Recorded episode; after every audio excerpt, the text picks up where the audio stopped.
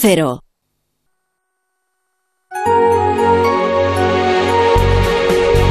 Son las 7, las 6 en Canarias. En Onda Cero, La Brújula. Rafa La Torre.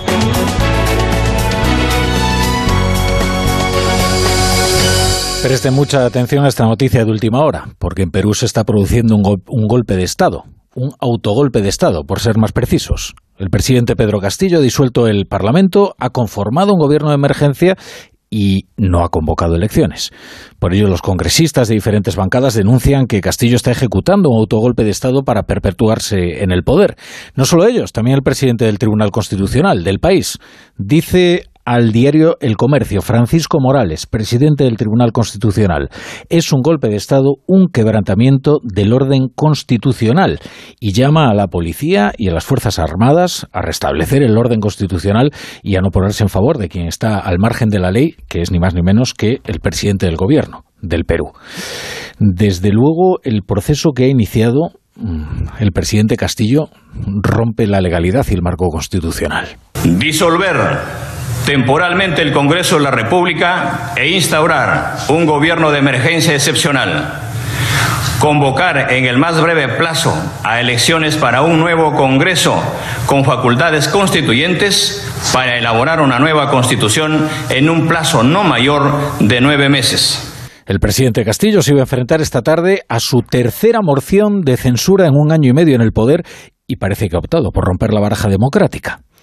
Lo que está haciendo Castillo es demasiado parecido a lo que hizo hace 30 años Alberto Fujimori, en lo que se conoce ya como el autogolpe de, del 92. Es casi punto por punto seguir el manual del autogolpe de Fujimori. El embajador ante la Organización de Estados Americanos, Harold Forsyth, ya ha dicho que él no va a participar en este quebranto constitucional. Hace 30 minutos y públicamente porque no estoy en condiciones de servir a un gobierno dictatorial que ha violado la ley y ha violado la Constitución. Vamos a conectar ya con nuestro corresponsal en Iberoamérica, Pablo Sánchez Olmos, para conocer la última hora. Buenas tardes, Pablo. Buenas tardes, Rafa. Lo primero que está ocurriendo, ¿cuál es la, la última hora en Perú? Pues la última hora está en Lima, en la sede del Congreso, donde la mesa directiva de este organismo ha decidido adelantar la sesión en la que se iba a votar la destitución de Pedro Castillo para intentar frenar todos estos movimientos, sobre todo minutos después de que éste anunciara, para sorpresa de todos, la disolución de las Cortes y la imposición de un toque de queda y de un gobierno de excepción. Unos movimientos que la oposición califican de golpe de Estado y que el presidente defiende como la única vía para recuperar las riendas del país. Oye, ¿y cómo, hemos llegado hasta aquí? Es verdad que estaba siendo acosado políticamente Pedro Castillo, se enfrentaba a su tercera moción de censura. ¿Cómo hemos llegado a este momento tan convulso en el que ha decidido romper la baraja y en esta huida hacia adelante darse un autogolpe? Pues es que en apenas año y medio como presidente, Pedro Castillo, quien recordemos era un maestro rural y líder sindical que llegó a la presidencia como candidato de un partido en el que no milita, ha visto cómo la oposición a su gobierno aumenta día a día, especialmente a raíz del nombramiento de varios ministros tachados de radicales, polémicos o corruptos, a los que ha tenido que ir cambiando constantemente. El presidente, además, también se ha visto afectado por acusaciones de tráfico de influencias que, a pesar de que aún no han sido probadas, sí han permitido a la oposición iniciar procesos para destituirlo por incapacidad moral. Las dos primeras no lograron sumar los apoyos suficientes para salir adelante, pero la de, la de hoy se podía acercar bastante. Puede ser que ese miedo sea el que haya empujado a Castillo a mover ficha y plantear este autogolpe que tiene a la sociedad peruana completamente paralizada.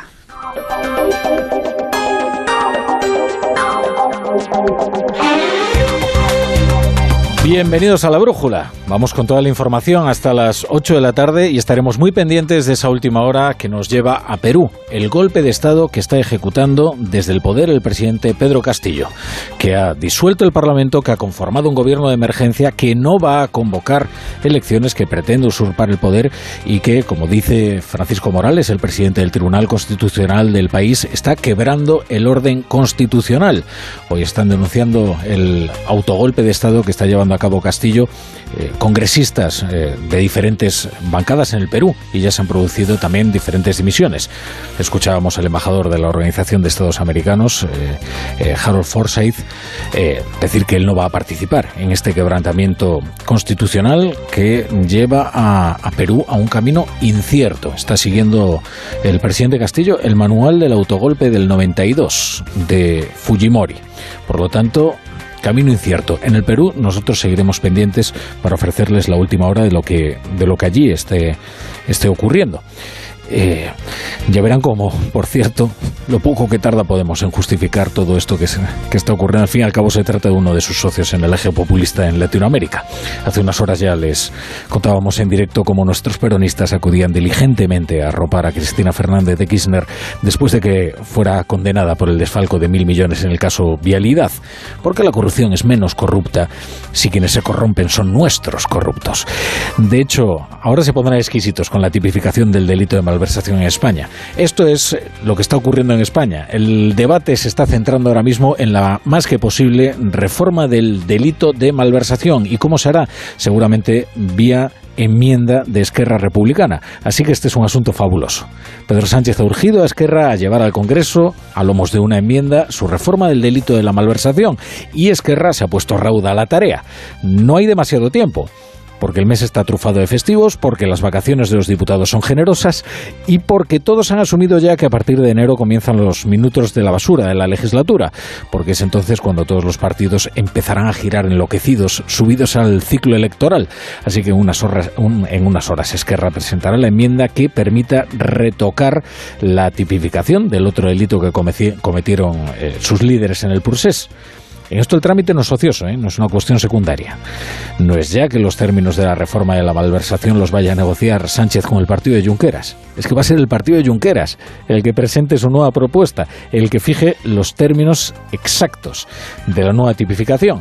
Ahora, la pregunta es si saldrá adelante la reforma de la malversación. Y a estas alturas, nadie duda de que Sánchez al menos se va a atrever a intentarlo. Quizás hubo un tiempo en que alguien podía pensar que esto era llegar demasiado lejos. Ya no. Lo que pasa es que si no sale adelante es porque quizás no tiene los apoyos necesarios para aprobarla.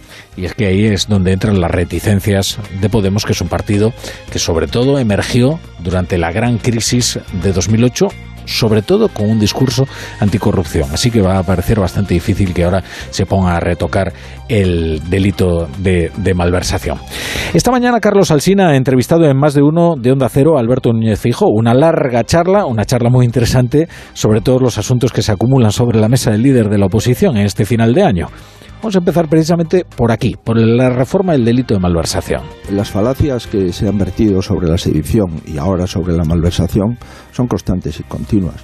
Decir que se deroga el delito de sedición para homologar el Código Penal español a los códigos europeos no solamente es una falacia, sino que es una gran mentira. Todo esto es corrupción, que es la utilización de dinero público con fines penales punibles. Y esto todo es corrupción tanto, el decir, no, ahora la corrupción de Esquerra Republicana, la corrupción del independentismo, esto no es corrupción. Pero el señor tiene un pase. Les decía que a partir de enero entrábamos en los minutos de la basura de la legislatura y es porque nos preparamos ya para las elecciones autonómicas y municipales. Una cita muy importante y el presidente del Partido Popular ya está pensando en quién va a encabezar la lista de su partido en lugares cruciales. Es interesante el caso de Aragón todavía no tiene un candidato para enfrentarse a Javier Lambán por el gobierno de la comunidad. Eh, lo más natural sería que fuera el alcalde de Zaragoza, Jorge Azcón. Claro que entonces corre el riesgo de perder uno de los ayuntamientos más importantes. Ahora imagínense que el PP se queda sin Aragón y sin Zaragoza.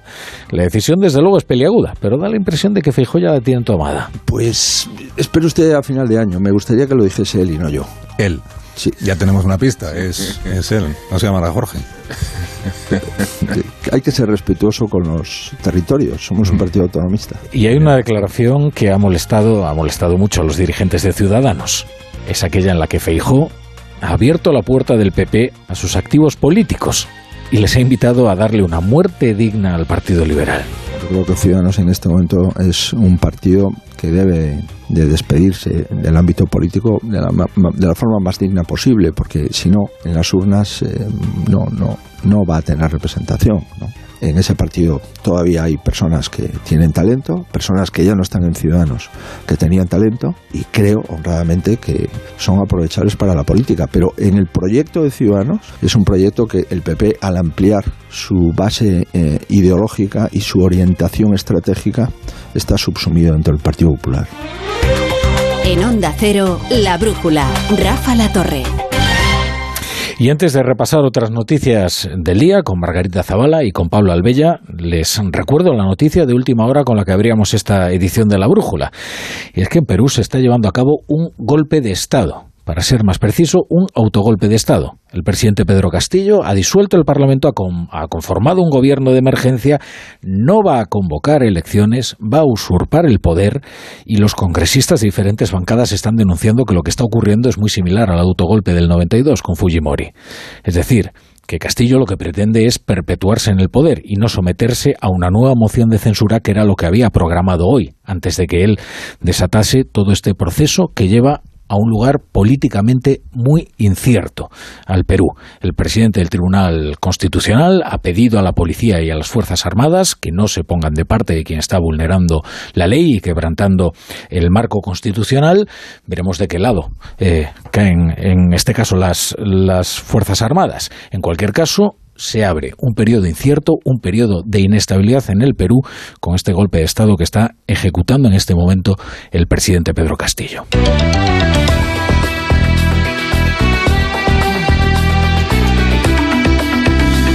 Vamos con el resto de las noticias. El gobierno de China ha decidido dar marcha atrás en su dura, durísima en realidad política de COVID-0 que ha impuesto durante los últimos tres años y que sobre todo en los últimos meses está provocando fuertes protestas en el país. El Consejo de Estado, el equivalente al Ejecutivo chino, ha aprobado un decálogo de medidas que permitirán, entre otras cosas, que los infectados por COVID pasen la enfermedad en sus domicilios y no de forma obligada en centros de cuarentena como hasta ahora, siempre y cuando se trate de casos leves. Además, se permitirá, sin restricciones adquirir test de antígenos y medicamentos corrientes para tratar los síntomas de la enfermedad y ya no será necesario mostrar un resultado negativo de PCR para ingresar en lugares públicos o viajar, excepción de hospitales, escuelas o residencias. La policía alemana ha desarticulado este martes una presunta organización terrorista de carácter ultraderechista que planeaba, entre otras cosas, la toma del Parlamento, el Bundestag, y un posterior golpe de Estado para establecer un régimen militar provisional, decían ellos.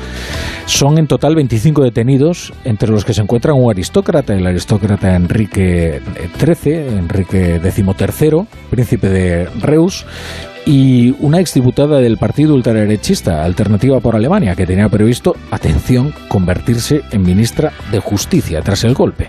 Vamos a conocer más detalles de la mano de la corresponsal de Onda Cero en Berlín, Paola Álvarez. Ultraderechistas y negacionistas unidos en torno a un aristócrata alemán de 71 años para derrocar el orden establecido y restaurar la monarquía y el imperio alemán del siglo XIX. Suena a ficción, pero es, en palabras de la ministra de Interior alemana, la fantasía que ha alimentado a este grupo terrorista al que los servicios secretos seguían los pies desde hace meses. Tenían planes concretos de atentar contra las redes eléctricas o el Parlamento alemán y hasta un gobierno en la sombra del que formaba parte una exdiputada del partido ultraderechista alternativa para Alemania. También tenían su brazo militar integrado por exmiembros de las Fuerzas Armadas. La redada de hoy ha encendido todas las alarmas y desde todos los frentes se pide una acción más decidida contra los llamados deslegitimadores del Estado. De momento ha habido 25 detenciones, hay 52 sospechosos, pero se espera que el caso traiga cola y varias decenas más de arrestos. Nuevo desencuentro en el seno del gobierno después de que Pedro Sánchez anunciara un nuevo paquete de medidas para contener la subida en el precio de los alimentos. Podemos pone el foco en las grandes cadenas de distribución, mientras el PSOE atribuye el alza de los precios al incremento de todos los insumos. Según el presidente, las nuevas medidas que se están estudiando se aprobarán antes de que acabe el año. En lo que se refiere a la cesta de la compra, el gobierno ya intentó en septiembre, sin mucho éxito, poner tope a un abanico de productos básicos. Fue una negociación de la vicepresidenta Yolanda Díaz con los supermercados que no impidió que los precios siguieran subiendo. Díaz insiste en que el origen del aumento de los alimentos hay que buscarlo en los beneficios de las empresas distribuidoras, mientras el ministro de Agricultura, Luis Planas, lo atribuye a la guerra de Ucrania y la subida de las materias primas. Es que hay una traslación mm, directísima de beneficios empresariales a las grandes eh, distribuidoras de la alimentación en nuestro país. Eh, está, eh, que es lo que explica nada más y nada menos que tengamos una subida del IPC en esta materia del 15,4%. Teniendo en cuenta que el incremento de los precios de la alimentación se deriva básicamente del incremento de todos los insumos que pesan sobre los mismos. La portavoz del Partido Socialista y también ministra de Educación, Pilar Alegría, ha justificado hoy la suspensión de militancia al expresidente de la Comunidad de Madrid, Joaquín Leguina, por sus muestras de apoyo a la presidenta madrileña Isabel Díaz Ayuso. Ha asegurado la portavoz socialista que cuando voluntariamente se pasa a formar parte de un partido político hay unos derechos y unos deberes y en este caso hacer campaña por una persona del PP conlleva un proceso de expulsión y además, según ha dicho Leguina, estará más tranquilo fuera del PSOE. Desde luego expulsar a una persona de un partido político pues nunca es eh, digamos un, un proceso gratificante, lógicamente, pero también le diré cuando optas de una manera voluntaria a formar parte parte de un partido político, sabes que hay unos derechos y unos deberes y, y lógicamente cuando haces campaña por una persona del Partido Popular, en este caso, en, en abril, mayo del 2021, por la señora, por la señora Ayuso. Sabes que eso lleva a un proceso de, de expulsión. Lógicamente, el señor Leguina ha tenido todos este, todo este año para presentar las alegaciones que ha considerado oportuno y, bueno, pues la, la decisión efectivamente lo ha, lo ha, conocido estos días. No obstante, y si me, si me permite esta pequeña disertación personal, yo escuchando y viendo las declaraciones del señor Leguina durante estos últimos meses, estos últimos años, tengo la impresión de que va a estar más tranquilo fuera del Partido Socialista. Por su parte, el expresidente de la Comunidad de Madrid ha asegurado esta mañana en Espejo Público de Antena 3 que ya puede votar a quien le dé la gana, con sus propias palabras, y se ha ratificado en que volvería a hacerse la foto con Isabel Díaz Ayuso, que desencadenó su expediente y que ya está en manos de sus abogados. Me toca la revisión del coche. Eurorepar Car Service. Necesito un taller cerca de casa. Eurorepar Car Service. Se ha encendido una luz del coche. Eurorepar Car Service. Quiero la mejor relación calidad-precio. Eurorepar Car Service. Tu taller multimarca de confianza es Eurorepar Car Service. Eurorepar Car Service. ¡Vigor, Toma Energisil Vigor. Energisil con maca contribuye a estimular el deseo sexual. Recuerda, energía masculina, Energisil Vigor. ¡Ay, Pinzón! ¿Recuerdas lo de América? Mm, ya no se hacen descubrimientos así. Colón, espabila y descubre un nuevo servicio. Hazte un renting con Rentic y estrena un Samsung Galaxy S22 Ultra por 67 euros al mes. Con seguro incluido y cambias cuando quieras. ¿Dónde? En Rentic.com. Tiendas autorizadas y en Phone House. Porque comprar un móvil ya es historia.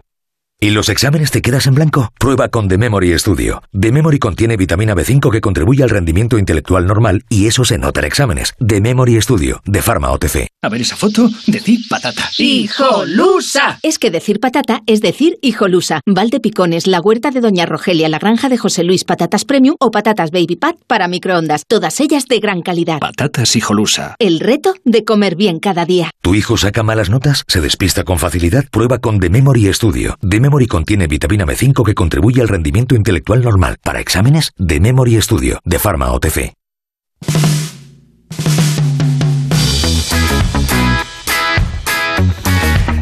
Edu Pidal, ¿qué tal? Buenas tardes. Muy buenas, La Torre. ¿Cómo están los ánimos? Pues yo creo que muy bajos. La decepción es absoluta, la palabra fracaso vuela en el ambiente y yo creo que de forma justificada porque lo de España es un fracaso. Con el grupo que teníamos, con la eliminatoria de octavos y todos los respetos para Marruecos, la obligación de España estar, era estar en cuartos de final y a partir de ahí jugártela con Portugal, al que le competiste en un amistoso recientemente. Entonces la meta de España, decir que has, ha dado todo, que ayer el fútbol no fue justo, que los penaltis son una lotería, pues son tópicos como los que criticó Luis Enrique en la previa del partido con Marruecos y nos echó en cara a los periodistas que preguntamos sobre cualquier cuestión deportiva al seleccionador nacional. Es el fracaso y el fin de ciclo de Luis Enrique, eso está claro, y de muchos futbolistas, porque este es su equipo de autor y eso supone que muchos salgan de, de la selección a partir de los próximos partidos. Los que va a jugar España serán en marzo, ya de clasificación para la próxima Eurocopa. La selección ya está en Madrid algunos porque la mitad se han ido de vacaciones directamente desde Qatar a Dubái, a Emiratos,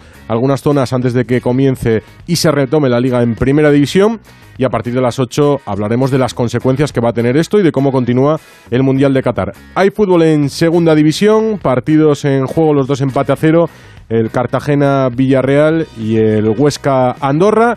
Y nada más, yo no sé qué te Mm. pareció España, pero... Eh, la verdad es que muy decepcionante, francamente. Y aparte que el- de que el partido era realmente soporífero, eso no es fútbol, eso es otra cosa. A las 8 te lo cuento, Rafa. Gracias, Edu. Estamos siguiendo al minuto la noticia que les ofrecíamos al comenzar esta edición de La Brújula, que es el golpe de Estado que se está llevando a cabo en Perú por parte del propio presidente del gobierno, Pedro Castillo. Ya son sus exministros, sus propios exministros ya, los que reconocen que sí, que se está vulnerando la legalidad, que se está produciendo un quebrantamiento constitucional. Muchos de ellos han dimitido ya. El ministro de Asuntos Exteriores, sin ir más lejos, o la propia vicepresidenta, Dina Boluarte, que dice rechazo la decisión de Pedro Castillo de perpetrar el quiebre del orden constitucional con el cierre del Congreso. Se trata de un golpe de Estado que agrava la crisis política e institucional que la sociedad peruana tendrá que superar con estric- estricto apego a la ley. Así que el Perú está entrando ahora mismo en un camino políticamente incierto, con un autogolpe que se parece mucho al de Fujimori en el 92. La brújula. La torre.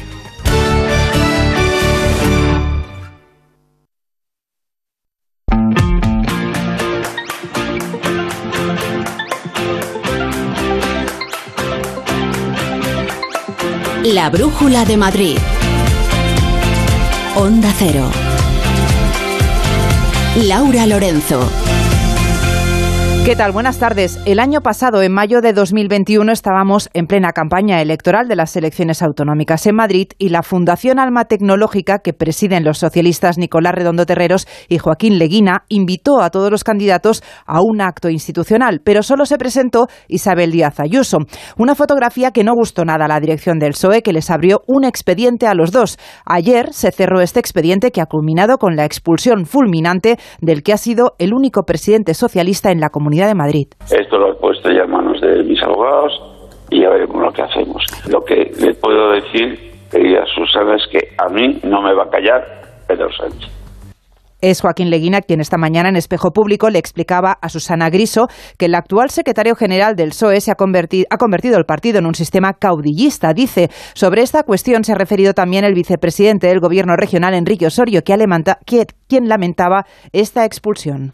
Estamos acostumbrados a ver este tipo de maniobras por parte del presidente del Gobierno que no entiende la crítica interna que pueda haber. Lo vimos la semana pasada cuando un presidente autonómico como el de Aragón, Javier Lambán, fue llamado al orden de una manera humillante, en mi opinión, por unas declaraciones que realizó. Hoy varios dirigentes socialistas han puesto mucho énfasis en subrayar que a partir de ahora Leguina se encontrará más cómodo fuera del partido. Menos duro ha sido el secretario general del PSOE de Madrid, Juan Lobato, quien pese a discrepar con el expresidente madrileño, reconoce que le hubiera gustado que las cosas terminaran de otra manera. Enseguida les contamos más noticias de este miércoles, antes repasamos el tráfico y el tiempo.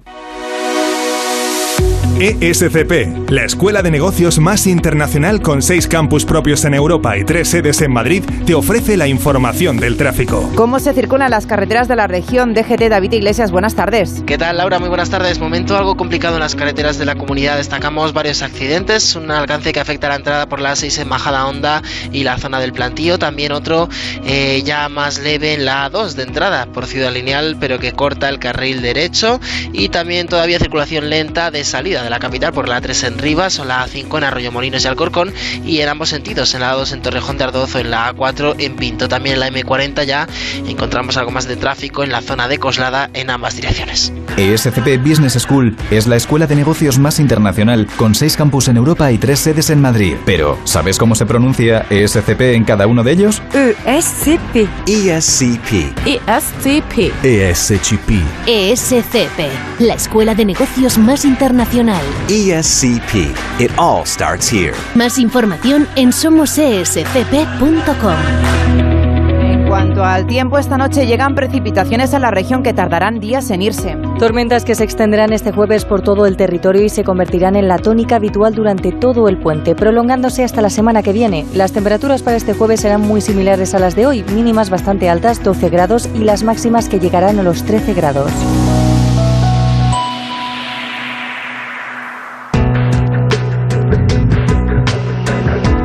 Se cumple un año de la puesta en marcha por parte de la delegación del Gobierno del Plan de Lucha contra las Bandas Juveniles. En los últimos tres meses, por ejemplo, se han detenido a 42 miembros de estas bandas, algunos de los más violentos, como por ejemplo uno de los integrantes más activos del coro de los Dominican Don't Play en Alcobendas, que fue el autor de los disparos en las fiestas de San Sebastián de los Reyes. Delegada del Gobierno, Mercedes González, buenas tardes. Buenas tardes. Quería empezar preguntándole por lo más reciente, por el asesinato este fin de semana de William, este menor de 15 años en Villaverde.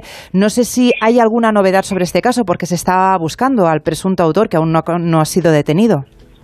No, no, desgraciadamente no podemos anunciar todavía novedades. Lo que sí le puedo decir es que tanto la Brigada Provincial de Información como el, Departamento de Homicidios está desde el primer momento trabajando en ello y se está, vamos, es el objetivo fundamental de la Jefatura Superior de Policía y de la Delegación del Gobierno aclarar este caso cuanto antes.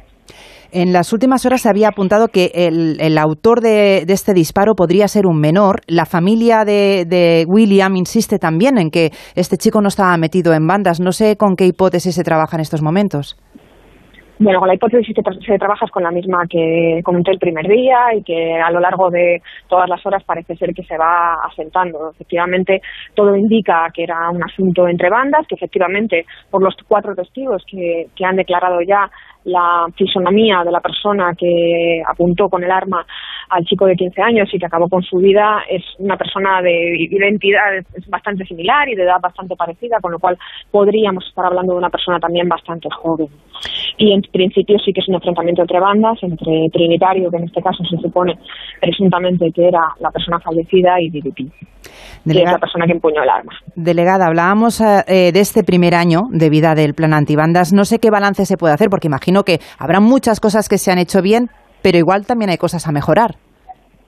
Bueno, siempre hay cosas a mejorar y, y, el plan sigue vigente porque no se ha acabado con el objetivo y el objetivo era finalizar de una vez por todas con la espiral violenta y criminal de estas bandas, con lo cual el plan sigue vigente por eso, ¿no? Fue al principio una operación determinada que surgió a finales de año cuando se estaba viendo el incremento de la actividad de este tipo de bandas, se rediseñó a un plan que en principio iba a ser de choque los primeros eh, días de febrero, cuando se produjo el asesinato de un chaval de 14 años y de una persona de 25 años en el distrito de Usera y en el distrito de Centro respectivamente, y al final ese plan de choque se ha acabado manteniendo como un plan estructural que es en lo que nos encontramos en este momento de lucha contra eh, las bandas juveniles. ¿En qué hemos ¿Qué, ¿Qué, es lo bueno de este plan? Pues que hemos conseguido que estamos hablando de un total de 800 menores que había cuando lo iniciamos, pues ha reducido considerablemente el número de integrantes. Estamos hablando de, bueno, pues unos cuantos cientos menos, afortunadamente, de unas 500 personas que están conformando en este momento este, estos grupos violentos, juveniles.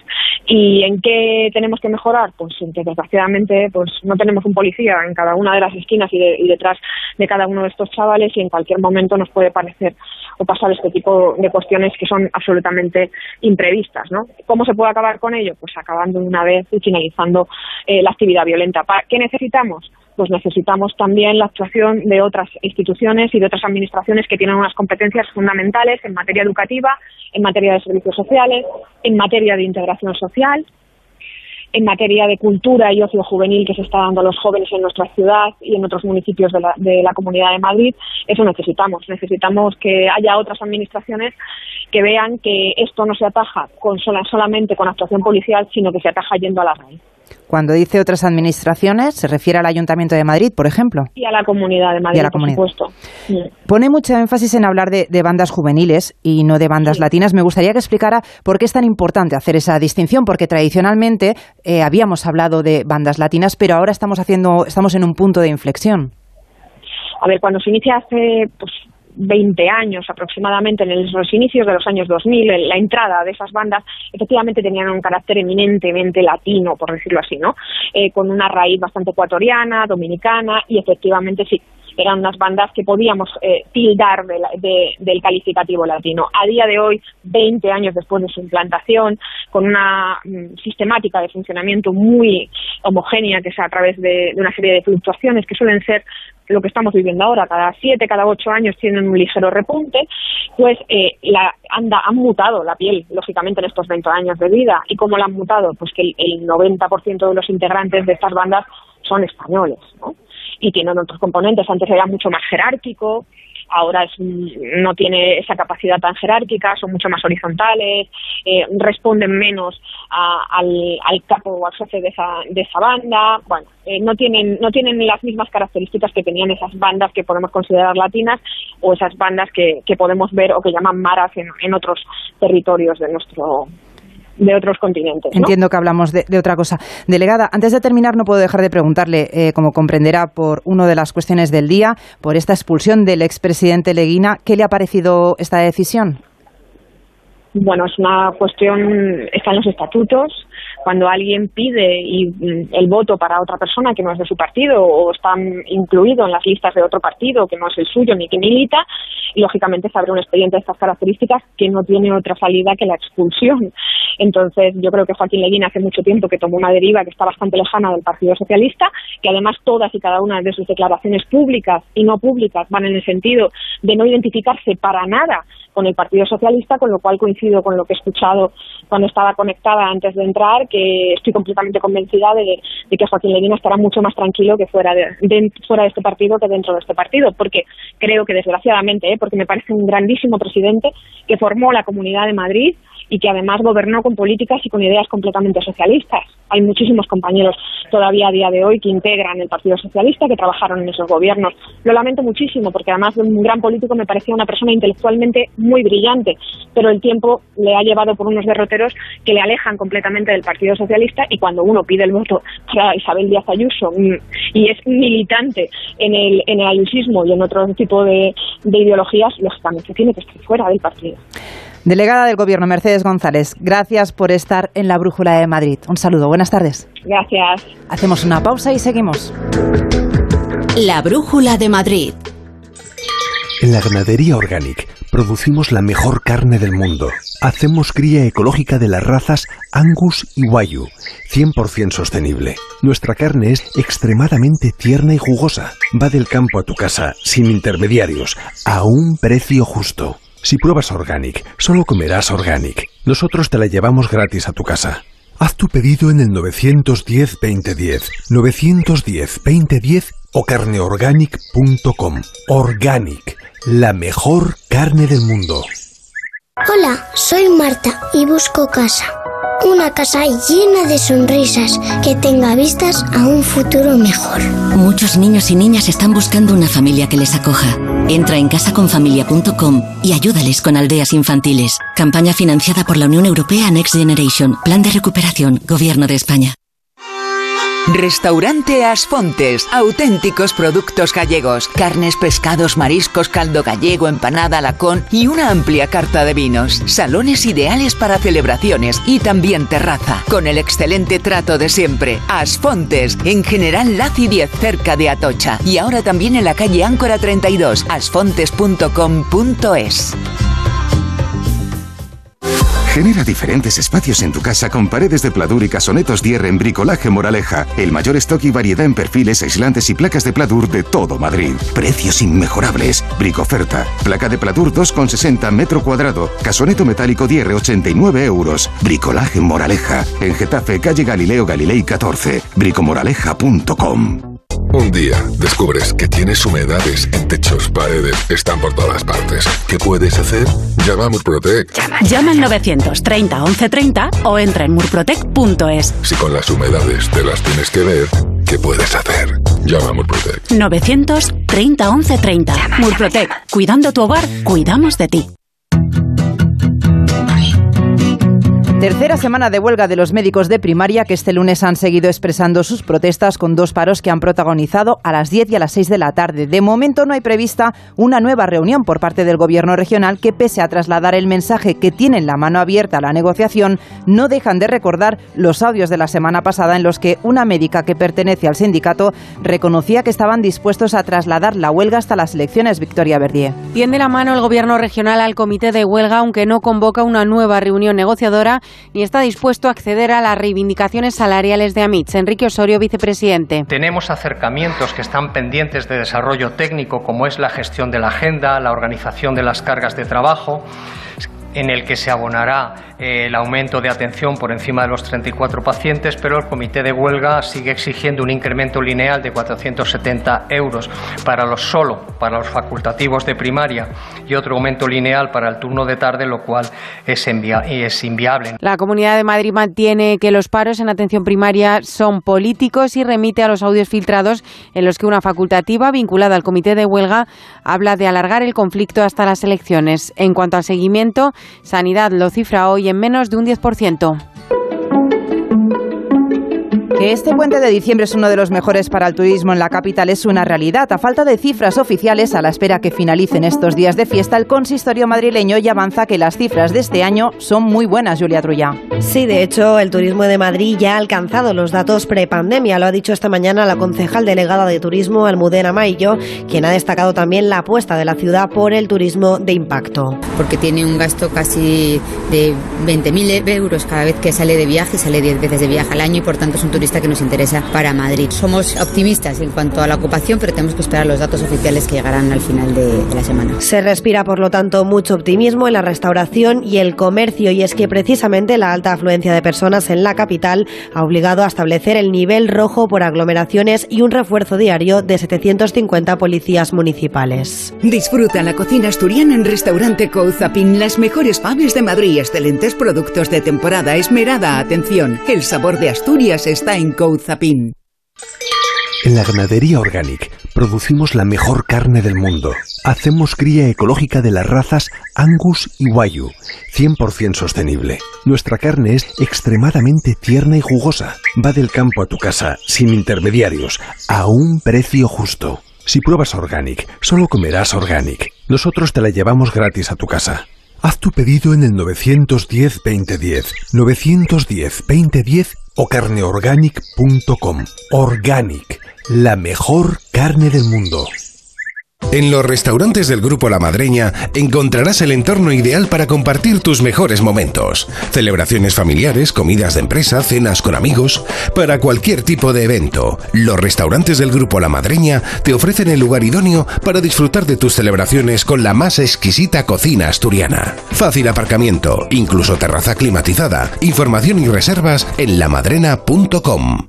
Decimos que un día es especial cuando se cumple un deseo, cuando una ilusión se hace realidad. Por eso en Audi Retail Madrid te ayudamos a cumplir tus ilusiones, ahora con unidades Q7, Q8 y e-tron de la gama Super Premium de Audi en unas condiciones especiales hasta el 15 de diciembre. Consulta disponibilidad en audirailmadrid.es o en nuestras instalaciones Audi Selection Plus de CEA Bermúdez 30, Avenida de Burgos 89 y Audi Center Madrid Las Rozas. Audi Retail Madrid, a la vanguardia del servicio.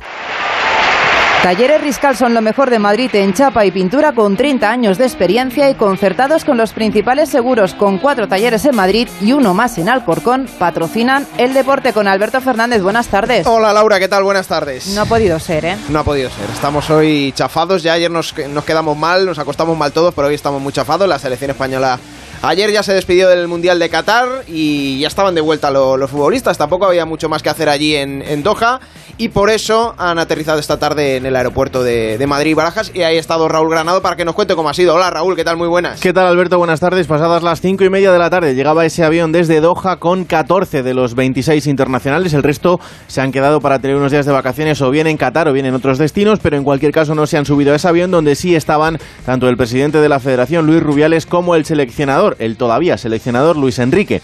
El propio presidente Luis Rubiales ha ido despidiendo uno a uno a esos 14 futbolistas, dándoles un abrazo a cada uno de ellos y también finalmente con eh, Luis Enrique. Caras largas, pero también alguna sonrisa en esa despedida. Eso sí, la prensa, dos plantas más arriba y a través de una cristalera ha visto ese, esa llegada a España de la selección española. Bueno, gracias Raúl. Una pena porque a muchos seguramente les hubiera gustado escuchar aficionados a los futbolistas a su llegada al país. Así que Laura hay que dejar ya de un lado el Mundial, hay que dejar Pasamos ya de un lado de la pasamos selección página. española y volvemos porque ya en nada vuelve la liga y volvemos a lo que nos concierne nuestros equipos. Por ejemplo, el Real Madrid. Alberto Pereiro, muy buenas. Hoy contabas que Hendrik estaba al caer. Hola Alberto, ¿qué tal? Muy buenas. Bueno, pues evidentemente pendientes de lo que puede ser uno de los movimientos del futuro en Madrid. Parece que la gestión de Juni Calafate en Brasil intentando convencer al el padre del futbolista y al futbolista va surtiendo efecto y que el Madrid tiene toda la intención, uno, de cerrar definitivamente la operación y dos, de poder hacerlo oficial incluso antes de Navidades, la llegada de Hendrik al eh, conjunto blanco que nunca sería antes del año 2024, ya que de momento no tiene ni 17 años. Entre 60 y 70 kilos, un contrato largo para el futbolista, una carrera que le ganas a los grandes de Europa, en eso que los scouts consideran siempre lo mismo, un futuro balón de oro que no te pueden quitar el resto. Gracias, Pereiro. Bueno, pues ahí parece que el Real Madrid ya ha echado el lazo a Hendrik, a la perla brasileña, y nos contaba Alejandro Mori hoy una información sobre el Atlético de Madrid, y es que el Aston Villa Laura parece que tiene la carril de Elena por Joe Félix. Con los deportes nos despedimos, volvemos el viernes. Busca un taller de confianza. Talleres Riscal, lo mejor de Madrid en mecánica, chapa y pintura. Les avalan 30 años de experiencia y los mejores profesionales, concertados con los principales seguros. Tres talleres en Madrid y en Alcorcón. Servicio oficial Audi Volkswagen y ahora también en calle Aranjuez 7 en Madrid. Servicio multimarca. Talleres Riscal. Eficacia, calidad, rapidez y precio justo. 91 445 7096. La Brújula de Madrid. Laura Lorenzo.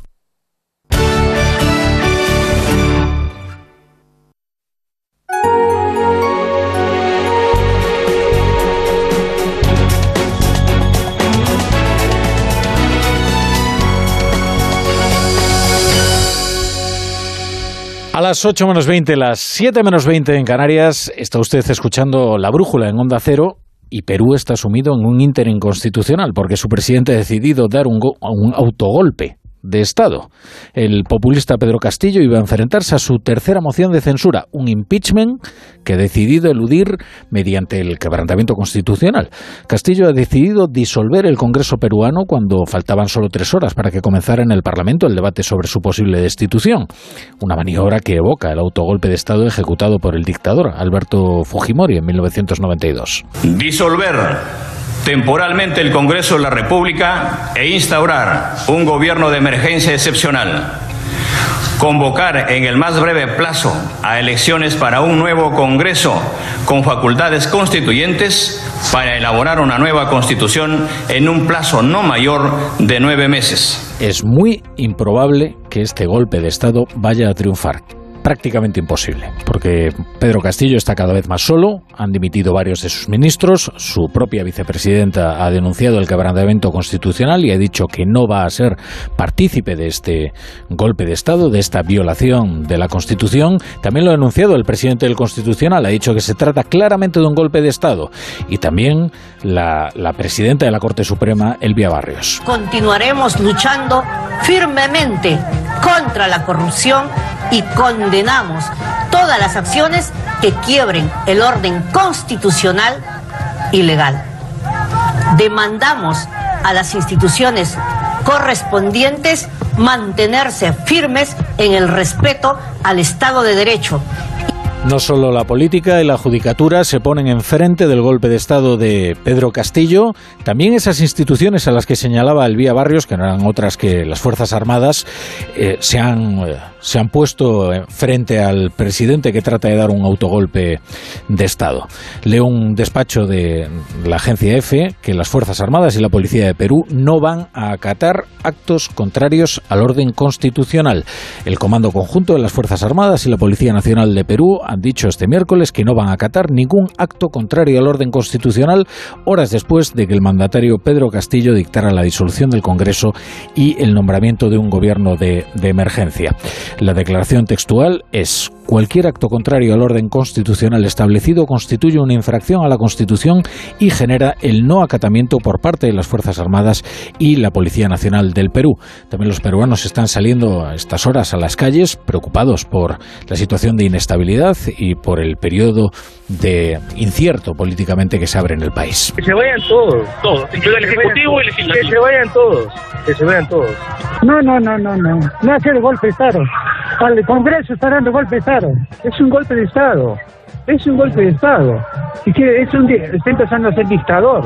Todo depende ahora de las Fuerzas Armadas si es que van a respaldar esto o no.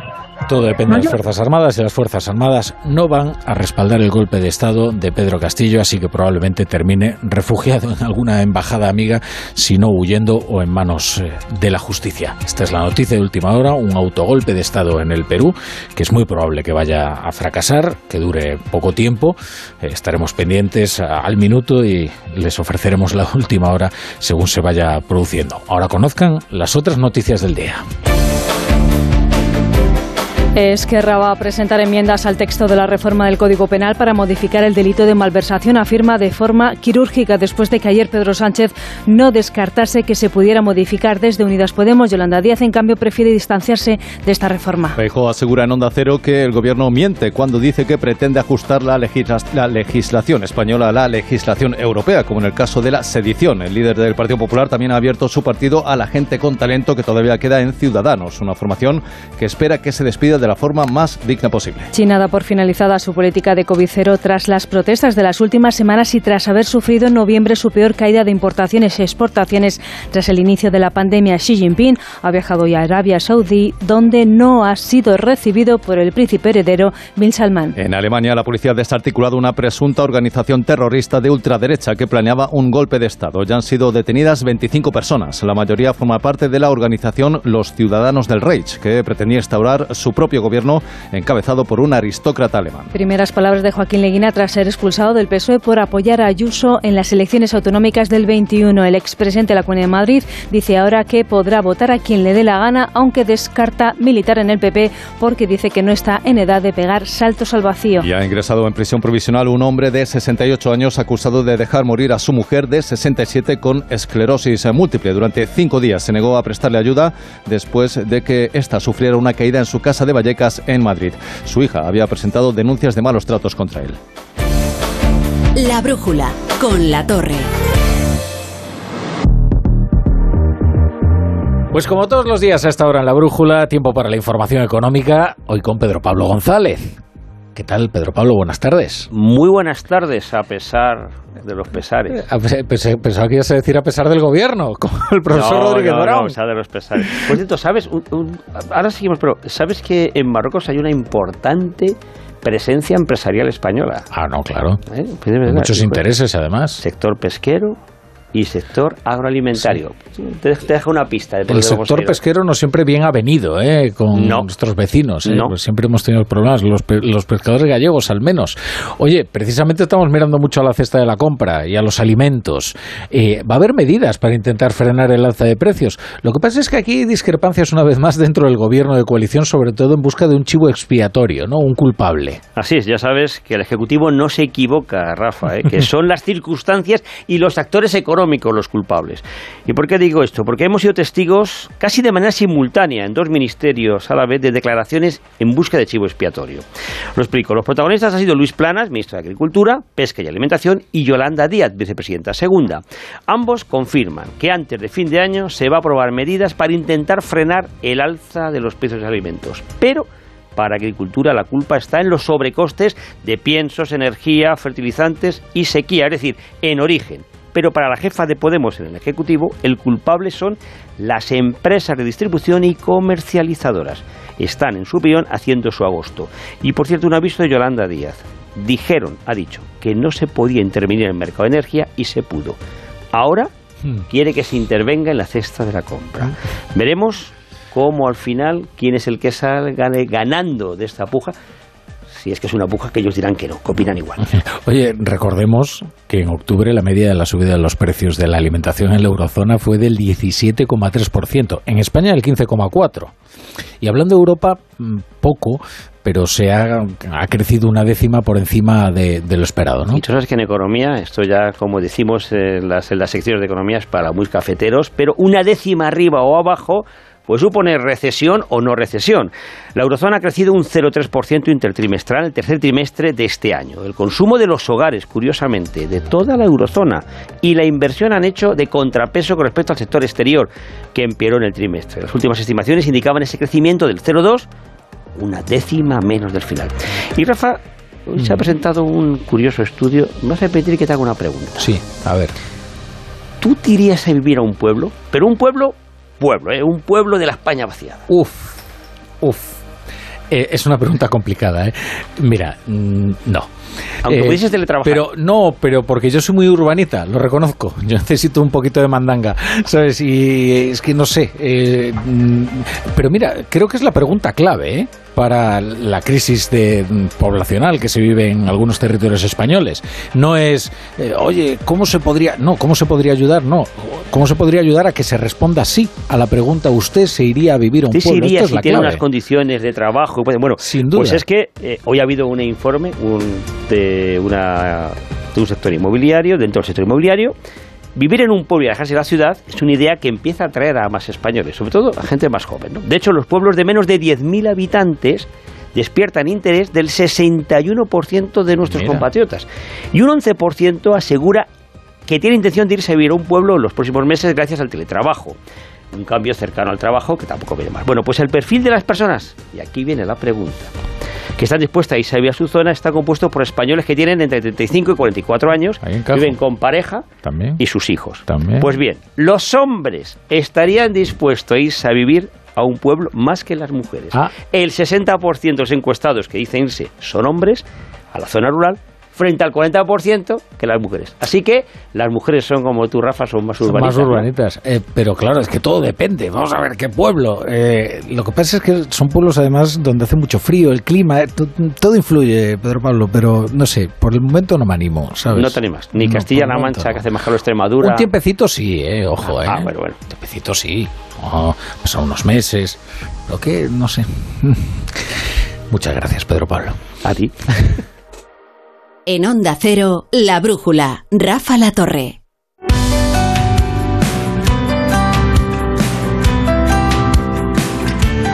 Ahora justo estábamos hablando con Pedro Pablo sobre nuevas formas de trabajar, el teletrabajo, el poder irse, por ejemplo, a un pueblo de la España vacía y desde allí instalarse y trabajar con la empresa habitual. Hay otras opciones, ¿eh? Ahora se está fantaseando con la jornada de cuatro días. No sé si quizás el gerundio sea lo más adecuado, fantaseando, porque eh, ya se han hecho algunas pruebas piloto y, y la verdad es que en algunas empresas está funcionando. Imagínense ustedes que cada semana tuviera tres días libres seguidos. Lo cierto es que es una cuestión de la que se está hablando hace tiempo. Hay argumentos a favor y en contra. Eh, sobre todo, entre los argumentos en contra eh, es- está el de aquellas empresas que entienden que es inasumible en la medida que va a subir los costes, que sería un caos a la hora de establecer los turnos, o que habría que contratar a más personas para cubrir un mismo puesto de trabajo. Pero luego están aquellas empresas que, que- a las que sí les salen los números, eh, que creen que además fidelizaría a algunos trabajadores especializados que considerarían mucho más favorable trabajar en la empresa y permanecer en ella porque estarían además más contentos y por tanto serían además más productivos. En fin, hay argumentos para esto de la jornada de los, de los cuatro días y también es verdad que hay diferentes tipos de empresa. No a todas probablemente le vaya a encajar una jornada así para sus trabajadores. Escuchen esta información de Carmen Sabido. La jornada laboral de cuatro días a la semana ya se contempla en los presupuestos generales del Estado. El Gobierno destinará 10 millones de euros para ayudar a las empresas que la implanten. Es un compromiso alcanzado con Íñigo Rejón. Por cuestiones económicas y por cuestiones de salud mental y física de los trabajadores, hay que reducir el tiempo de trabajo sin reducir los salarios. Hasta ahora, solo una docena de compañías ofrecen a sus empleados trabajar un día menos. Según explican los propietarios de un restaurante y una empresa de toldos, la medida aumenta la productividad y atrae talento. Hemos hecho la reducción de la semana laboral sin reducción de salario y esto es importante porque no se trata de reorganizar simplemente las jornadas laborales, sino de incrementar la productividad y tener mejores puestos de trabajo. Hacemos turnos de lunes a jueves y de martes a viernes y horarios de 9 horas a la sema- al día, con lo cual al final son 36 horas a la semana. Bélgica, Islandia, Portugal, Escocia y el Reino Unido ya tienen aprobado un plan piloto y el debate ahora es reducir la jornada sin reducir el salario o bien dividir las 40 horas en cuatro días. Yolanda Díaz busca legislar con cierta flexibilidad. ¿De qué sirve que trabajemos cuatro días a la semana si trabajamos esos cuatro días 12 horas al día? La patronal piensa que la propuesta es una ocurrencia para ganar elecciones. Lo que hay que hacer es no subir los impuestos. Lo que no hay que hacer son muchas cosas que se están haciendo y que nosotros pensamos eh, no se deben hacer. Los sindicatos, sin embargo, quieren explorar una medida que da al trabajador mayor tiempo de ocio y ayuda a mover la economía con más consumo. que vale la pena explorar, a ver hasta qué punto la posibilidad de reducir la jornada o después de mejorar los ratios de productividad, no hay por qué descalificar este tipo de medidas que nadie está planteándolas taxativamente desde la ley para todos los sectores. La jornada de cuatro días es de momento un plan piloto, pero hace 90 años también era utopía un mes de vacaciones pagada y España fue de los primeros países en reconocer este derecho. Y ya tenemos al otro lado de la línea a Joan Sanchís, que es profesor de Economía Aplicada de la Universidad de Valencia. Buenas tardes, Joan. Hola, buenas tardes, Rafa, ¿qué tal? Bien, bien, profesor. Leímos hace poco un hilo suyo en Twitter donde analizaba la prueba piloto que se ha hecho en Estados Unidos, en Australia, Irlanda, Reino Unido, Nueva Zelanda, en fin, diferentes casos. Eh, no sé si nos puede resumir los resultados. Sí, bueno, los resultados son básicamente positivos en múltiples, en múltiples aspectos, ¿no? Por un lado, las empresas han mejorado sus beneficios, han sido capaces de incrementar la productividad, por tanto, que esta, digamos, es uno de los elementos clave, ¿no? Para ser capaces de sostener los mismos salarios. De hecho, prácticamente la mayoría de empresas de 33, 18 se plantean continuar con la medida y 7 se lo están pensando, por tanto, hay una valoración muy positiva.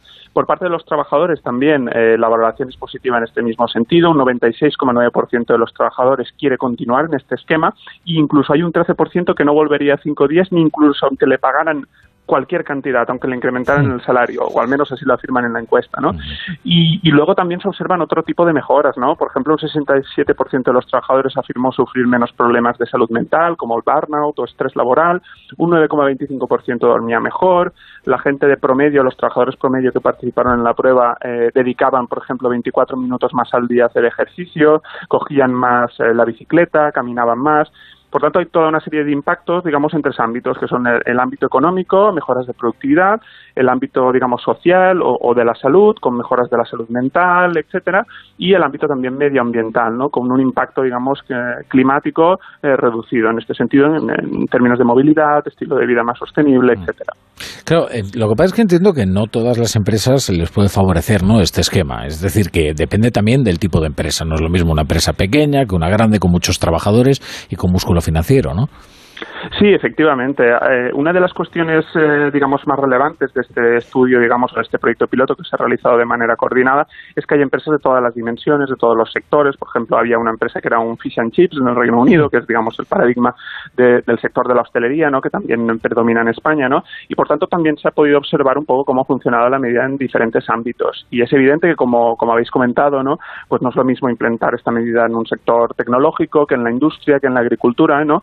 Y por tanto hay una gran diversidad, ¿no? Pero claro, si pensamos, por ejemplo, en cuando España reguló, por ejemplo, la jornada laboral de, de ocho horas al día, eh, allá por el 1919, eh, claro, la economía española era mucho más homogénea, ¿no? Al final los trabajadores de la industria tienen unos horarios mucho más fijos, no existía el teletrabajo, el trabajo era una cuestión física sobre todo, más que intelectual, y claro, ahora nos encontramos en un momento del modelo económico, pues es muy complejo, está muy diversificado, ¿no? Por tanto, puede que efectivamente esta medida sea interesante para algunos sectores de la economía y en otros, evidentemente, será más difícil.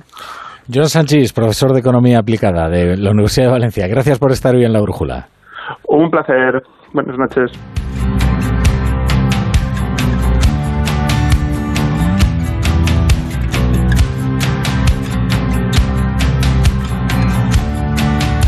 Y ahora nos volvemos a Perú porque estamos pendientes al minuto del golpe de Estado que ha intentado perpetrar su presidente Pedro Castillo y que parece que está en trance de fracaso porque no se han unido a ellos ni, las Fuerzas Armadas, ni la policía, ni tampoco buena parte de la política y de la judicatura. Además hay noticia de último minuto y es que el Congreso ya ha votado la moción para la destitución de Pedro Castillo. Mm, conectamos ya con nuestro corresponsal en Latinoamérica, Pablo Sánchez Olmos. Eh, Pablo, buenas tardes. Buenas tardes, Rafa. Esa es la noticia, ¿no? Eh, finalmente ha salido la votación adelante y además ha salido con el sí por la destitución de Pedro eh, Castillo.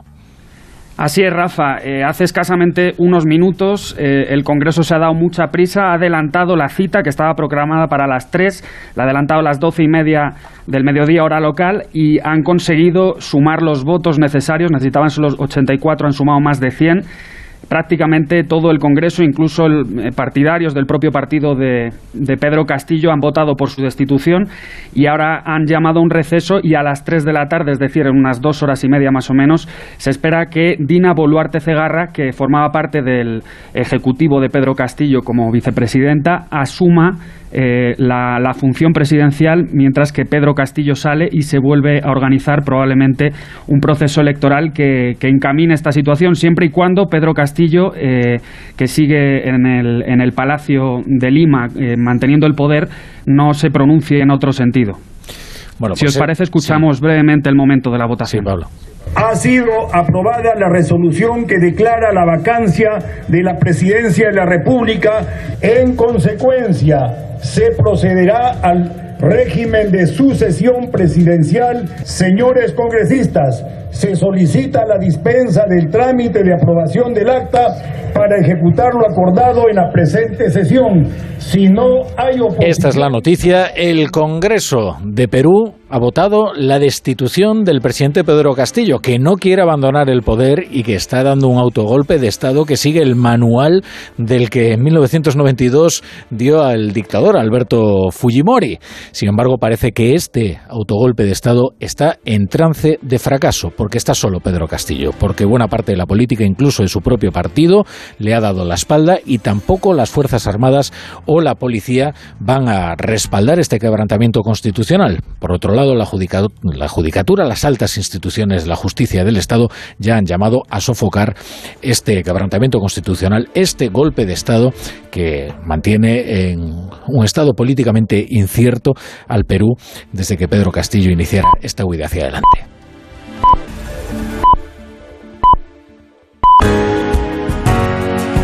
En Onda Cero, La Brújula, Rafa La Torre.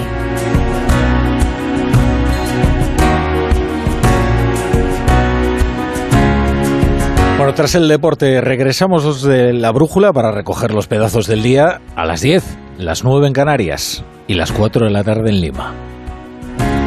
Que se vayan todos, todos, el Ejecutivo y el Legislativo. Que se vayan todos, que se vayan todos. No, no, no, no, no. No hace el golpe de Estado. Al Congreso está dando golpe de Estado. Es un golpe de Estado. Es un golpe de Estado. Y que es un, está empezando a ser dictador.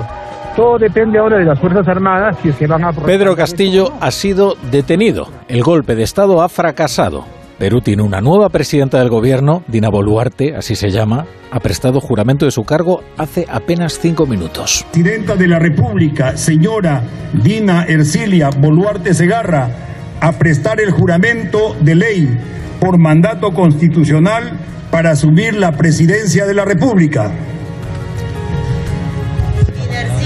Boluarte Segarra. Juro por Dios, por la patria y por todos los peruanos que ejerceré fielmente el cargo de presidenta ah, de la República que asumo de acuerdo con la constitución política del Perú.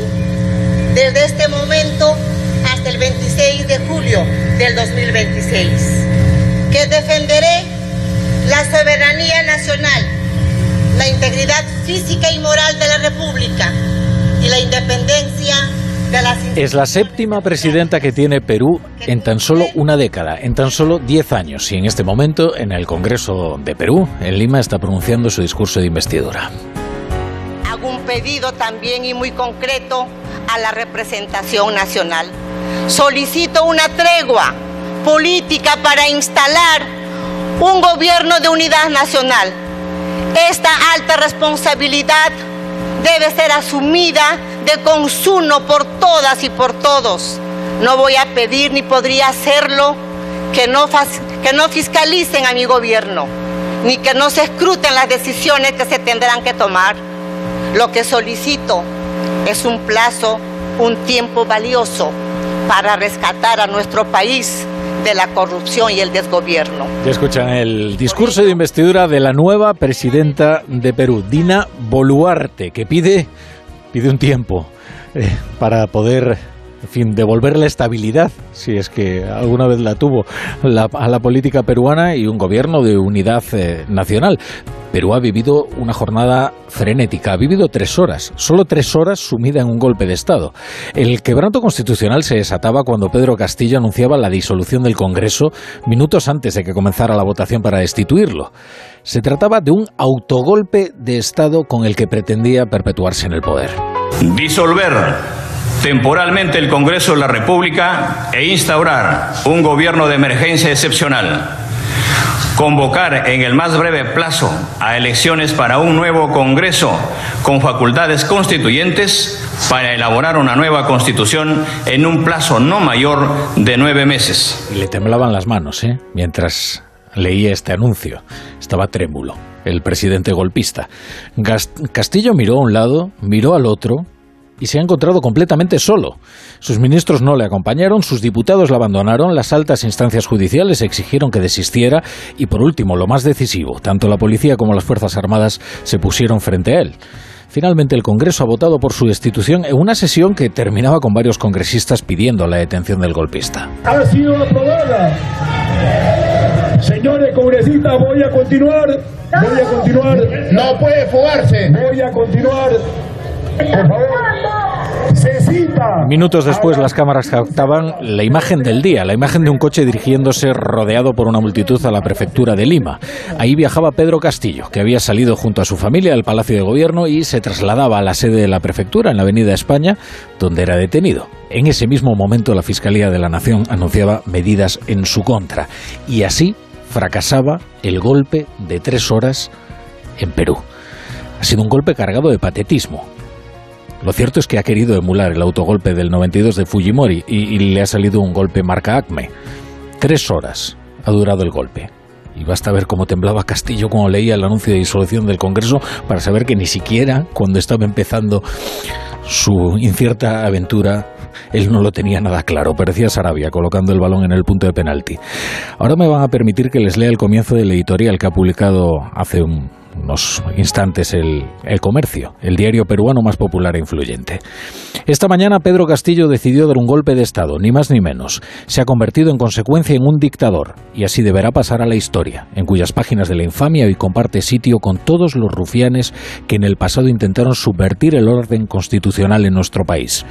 Lo hizo además para salvar el pellejo, el suyo y el de sus familiares, ante la posibilidad de una vacancia que lo deja a merced de las investigaciones por corrupción del Ministerio Público que cada vez más iban retratándolo poco a poco como el líder de una organización criminal. La historia se encargará de juzgar al tirano y a todos aquellos que lo acompañaron en su etapa final hacia la concreción del autogolpe de esta mañana. Porque vamos a ser honestos, las señales de que Pedro Castillo estaba dispuesto a quebrar el orden constitucional estaban ahí para los que quisieran verlas.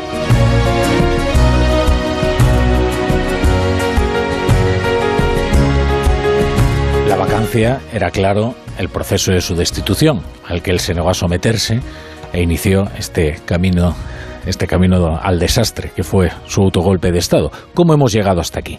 El autogolpe de Castillo se ha producido en medio de un rosario de escándalos de corrupción que le señalan a él mismo, a su familia y a sus colaboradores, en definitiva a su círculo más íntimo.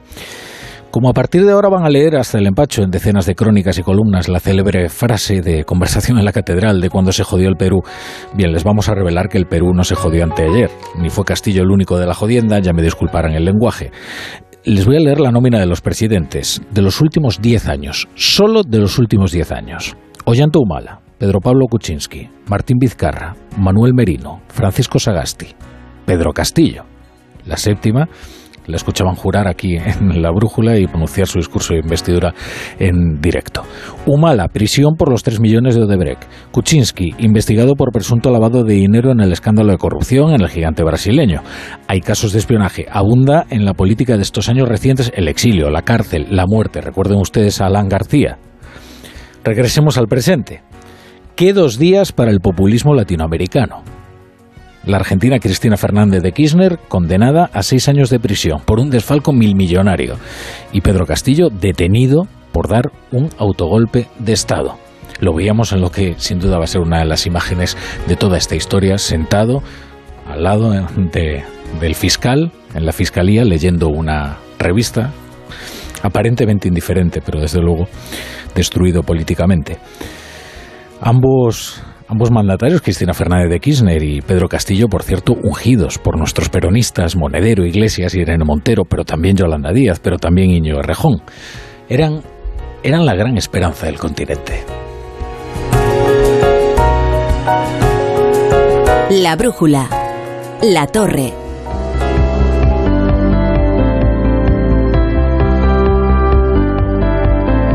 José Miguel Azpiroz, buenas noches. Buenas noches, Rafa. Alguna otra cosa habrá ocurrido, ¿verdad?, en el mundo y en España en concreto. Han pasado algunas, empezando por la enmienda que cocina Esquerra Republicana de Cataluña para modificar el delito de malversación. Conseguida la desaparición de la sedición y tras apoyar los presupuestos, los independentistas catalanes avanzan hacia lo que el presidente de la Generalitat llama el fin de la represión. Son los grupos parlamentarios los que están trabajando en las propuestas concretas que se conocerán esta misma semana para avanzar en la desjudicialización y para donde en estos momentos hay injusticia se pueda producir justicia finalmente y se acabe con todo tipo de represión. El gobierno compra el argumentario de Esquerra pero acota la reforma de la malversación no para los corruptos. Pilar Alegría, ministra y portavoz del PSOE. Y hay una línea roja a la que el Partido Socialista, sobre la que el Partido Socialista, desde luego, nunca va a traspasar, como es esa lucha frente a la corrupción que creo claramente hemos dado sobra de muestras de nuestro compromiso y vamos a seguir haciéndolo. Mientras el líder del Partido Popular no ve diferentes subcategorías en la malversación, le decía esta mañana al SINA que es otra de las grandes mentiras del gobierno. Todo esto es corrupción que es la utilización de dinero público con fines penales punibles. Y esto todo es corrupción. Por tanto, el decir, no, ahora la corrupción de Esquerra Republicana, la corrupción del independentismo, esto no es corrupción. Pero el señor tiene un pase. Núñez Feijóo aprovechaba también para abrir las puertas del PP a lo que queda de Ciudadanos. Estaremos atentos qué es lo que hace Ciudadanos y veremos cómo queda el panorama de Ciudadanos y yo no tengo ningún inconveniente, como es lógico, en hablar con personas de ciudadanos que les interesa la política y valorar con ellos si hay alguna posibilidad de coincidir. El Partido Popular invitando a entrar y el PSOE invitando a salir. Ya les contamos anoche cómo Joaquín Leguín ha sido expulsado. Bien, pues el expresidente socialista de Madrid va a recurrir su expulsión y aseguraba esta mañana en Antena 3 que no se va a callar. Esto lo he puesto ya en manos de mis abogados y ya veremos lo que hacemos. Lo que le puedo decir, querida Susana, es que a mí no me va a callar Pedro Sánchez. En las cosas del gobierno, nuevo desencuentro, esta vez a cuenta de los precios de los alimentos y las medidas que se preparan para que bajen.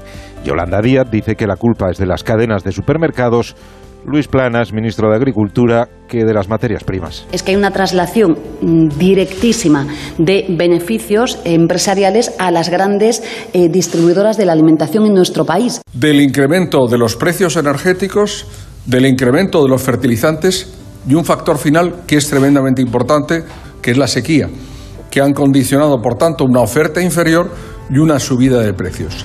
No ha gustado a los socios parlamentarios del Gobierno la distribución de sedes de organismos oficiales, la Agencia de Supervisión de la Inteligencia Artificial para Coruña, la Agencia Espacial Española para Sevilla.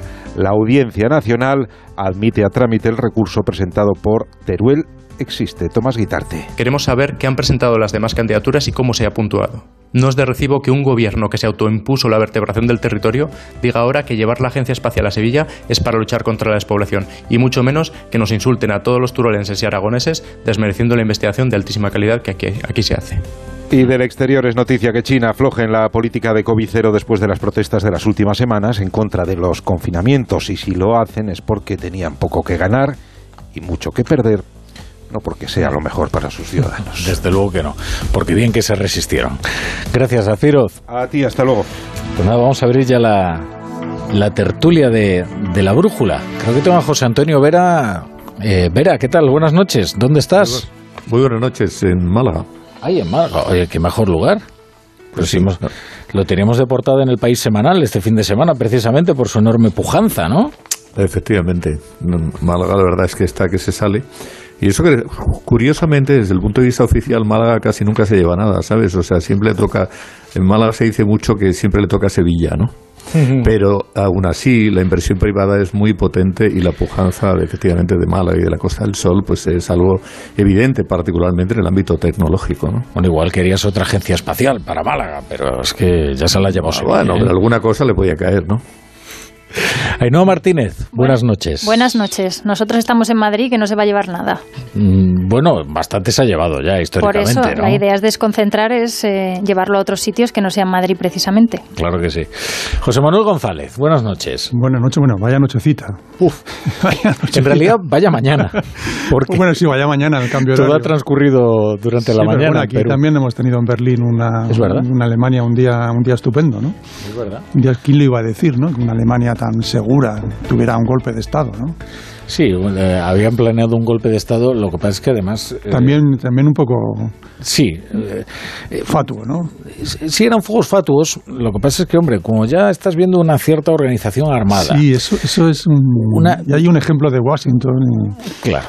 Y Y- aquí hay mucha gente. Por cierto, esto lo descubrieron hace unos años porque mataron a un policía y descubrieron que había un ultra que estaba infiltrado en esta secta. Pues realmente es una secta de miles de personas, de miles de alemanes, que se han creído el discurso de un aristócrata. ¿no? Sí. Luego, además, es- esto, claro, tiene las reminiscencias históricas del putsch de la cervecería y de que es inevitable, ¿no? Eh, evocar en momentos como estos, ¿no? Lo que pasa es que es verdad que doblegar a un Estado como Alemania, que es la primera potencia europea, pues parece bastante complicado. ¿eh? Complicado, complicado. Más fácil. curiosa- Sí. curi- Curiosamente, Monedero está muy activo en las redes, sobre todo en Twitter, ¿no?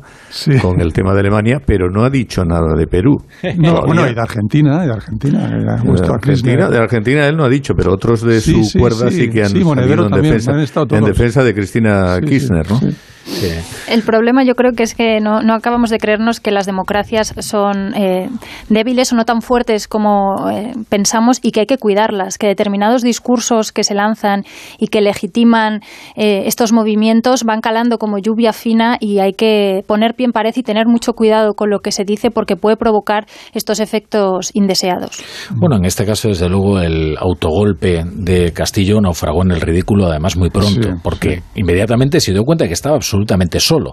Las más altas instancias judiciales estaban apelando a las Fuerzas Armadas y a la policía, y en cuanto vemos que eh, los cuerpos armados no están acompañando en esa aventura terrible al presidente golpista, ya sabemos que tarde o temprano terminaría detenido, ¿no? Como Mm. así ha ocurrido. Al final han sido horas de tensión.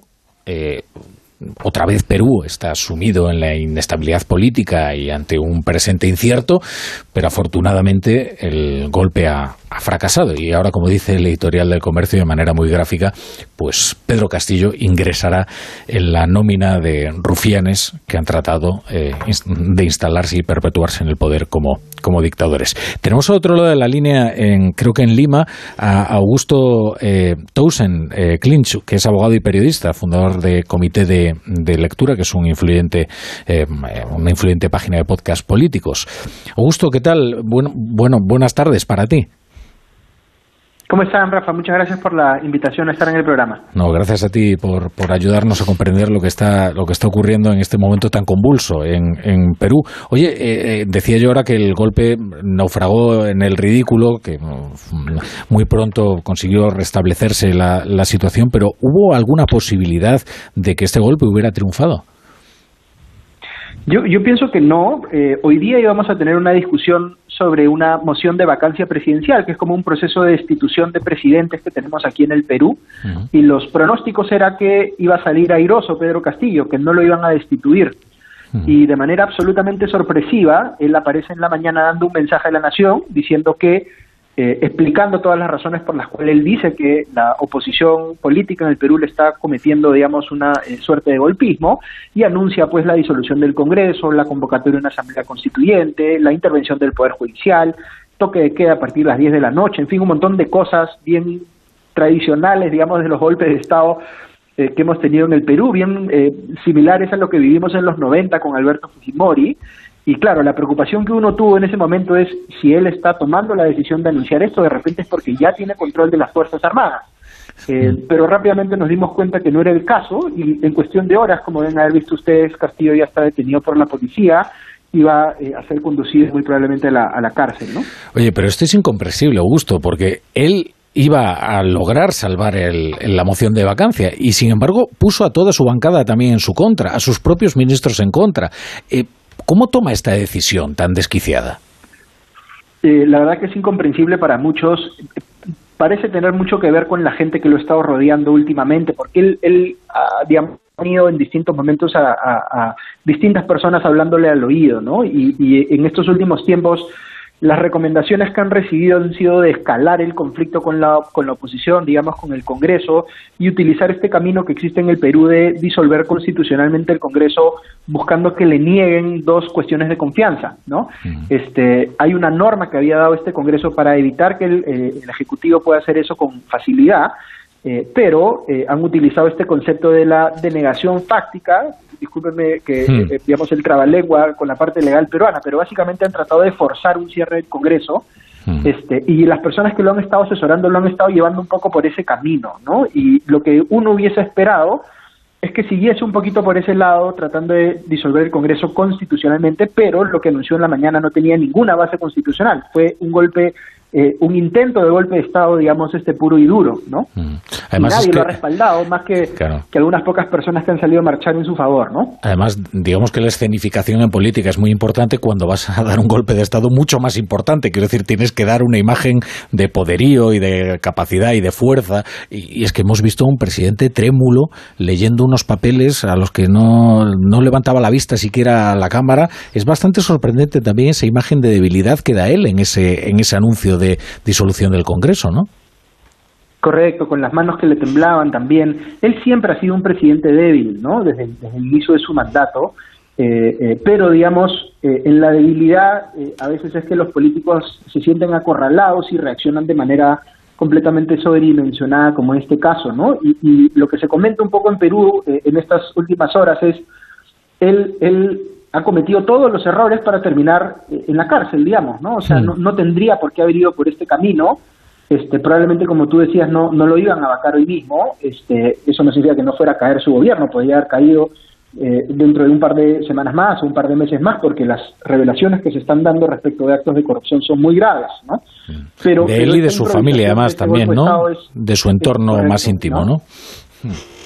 Sí, es de, la experiencia, eh, digamos, este, cercana en el Perú, es el presidente que más fácilmente ha construido un caso, digamos, hmm. de eh, incapacidad moral permanente, que es el concepto que nosotros tenemos aquí para justificar una vacancia, ¿no? Cuando, cuando eh, digamos, aun cuando no hayan juicios con sentencias definitivas, la acumulación de hechos que demuestran que un presidente se están comportando de manera inmoral son suficientes como para tomar el camino de la vacancia, ¿no? Y, y en su caso era eh, la cantidad de evidencias era, era muy, muy fuerte, ¿no? Sobre todo por las eh, acciones que tomó eh, con miras a obstruir la justicia, digamos, ¿no? A evitar que eh, digamos, este avance en los procesos judiciales en, su contra y en contra de sus familiares y funcionarios. ¿no? Mm.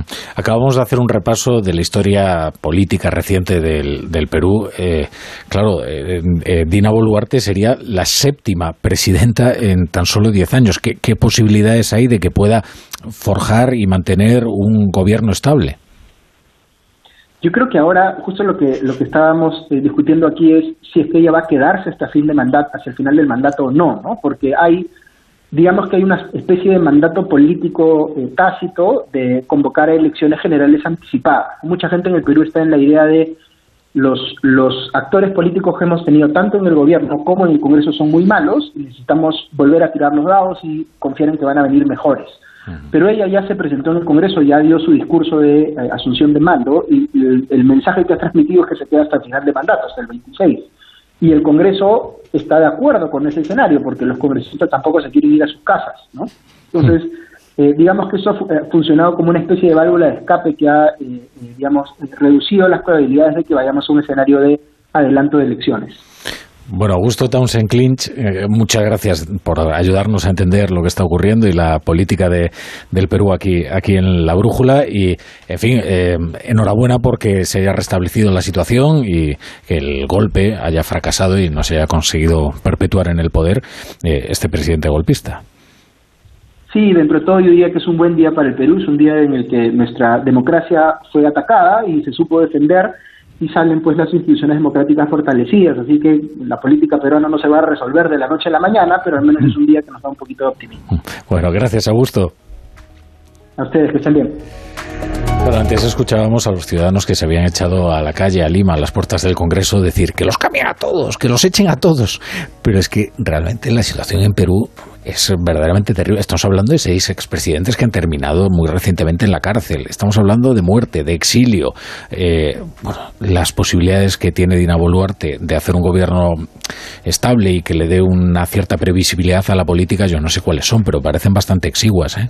No, pero ha sorprendido lo que decía ahora Augusto, ¿no? Ha sorprendido el discurso que lo hemos oído, que ya ha dicho, yo voy a querer permanecer hasta el 26 de julio del año 26, ¿no? O sea, eh, dentro de más de cuatro años, ¿no? Eh, no sé, es una cosa sorprendente en una situación, como tú dices, y lo has leído al principio de una manera extraordinaria, porque se puede hacer un relato de esto, ¿no? Se puede hacer hasta una novela, ¿no? Un país que da para muchas novelas de, de, un presidente suicida que en apenas año y medio ha, ha, hecho varios cambios ministeriales, que ha invadido de corrupción su gobierno, su familia. Es uno, como decía este Augusto, este analista, en una especie de autodestrucción, un presidente de autodestrucción. Pero me queda con una frase de incapacidad moral permanente para expulsar a un presidente. Sí, es, es una fórmula maravillosa. ¿eh? incapacidad moral permanente. Yo esto creo que vamos a, vamos a adoptarla. ¿eh? ¿Quién lo juzga eso? ¿no? A ver, lo cierto sí que es que Perú es un, un, país fallido que acumula gobiernos fallidos porque tampoco tienen una cultura democrática instalada. La cuestión aquí es que al final la democracia se ha impuesto, pero es un país muy estable, inestable que consume gobiernos a toda velocidad, lo contabas tú, Rafa, siete en diez años, porque no son capaces de dar eh, respuesta a los problemas que tiene, que tiene la sociedad. Y en este caso, eh, el presidente ha caído en su propia trampa porque ni siquiera los números eh, de la moción de censura, trayéndonoslo aquí a, a, España, o del impeachment, ¿no? que se dice en, en América, eh, daban para que él se tuviera que marchar, pero ese cerco de la corrupción, ese saber que ya estás de salida, de salida por la puerta de atrás, porque antes de que le detuvieran salía, salía por la puerta de atrás. Yo creo que lo importante aquí es que no hay un enfrentamiento civil y es eh, también importante que las Fuerzas Armadas no han escuchado cantos de sirena y se han puesto eh, detrás del Congreso, ¿no? A, a, a seguir la, el mandato que les daba el Congreso en lugar de haber. Fuerzas Armadas y la policía que han hecho un comunicado conjunto. Yo eso tampoco lo había visto de una manera. Bueno, es que lo que llama bastante la atención, ¿no? Es que cómo es posible que este hombre eh, haya decidido dar ese autogolpe cuando realmente no tenía controlado ni las Fuerzas Armadas, ni la policía, ni el resto de las fuerzas de seguridad, ¿no? Esto es un, un poco como, en fin, tirarse a la piscina absolutamente con, con nada de agua, ¿no?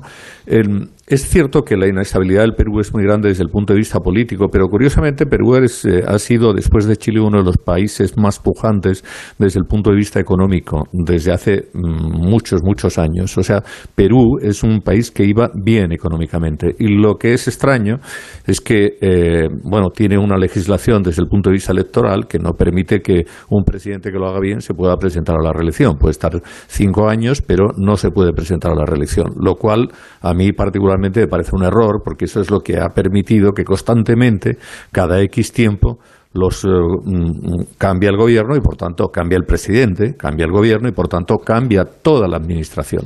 Sí que es cierto también que por otra parte lo que sí se ha demostrado aquí es que existe un contrapoder eh, fuerte, importante. O sea, quien ha llevado toda la investigación contra Castillo, no solamente en esta causa, sino no, en otras eh, cuatro o cinco más que tenía de antiguo, ha sido la Fiscalía. La Fiscalía es justamente la que ha llevado toda la documentación que había que llevar a los tribunales para esas cinco causas que se han puesto en marcha, que hasta ahora se habían votado tres, no habían salido, y esta otra, por la cuestión esta eh, moral, pues sí que ha salido en parte, digamos que eh, también propiciada por el hecho de, de, de, que Castillo haya decidido dar este autogolpe, que yo creo que es lo que también ha movilizado a algunos de los suyos que no estaban, de, a algunos o a bastantes de los suyos que no estaban de ninguna manera de acuerdo con eso, ¿no?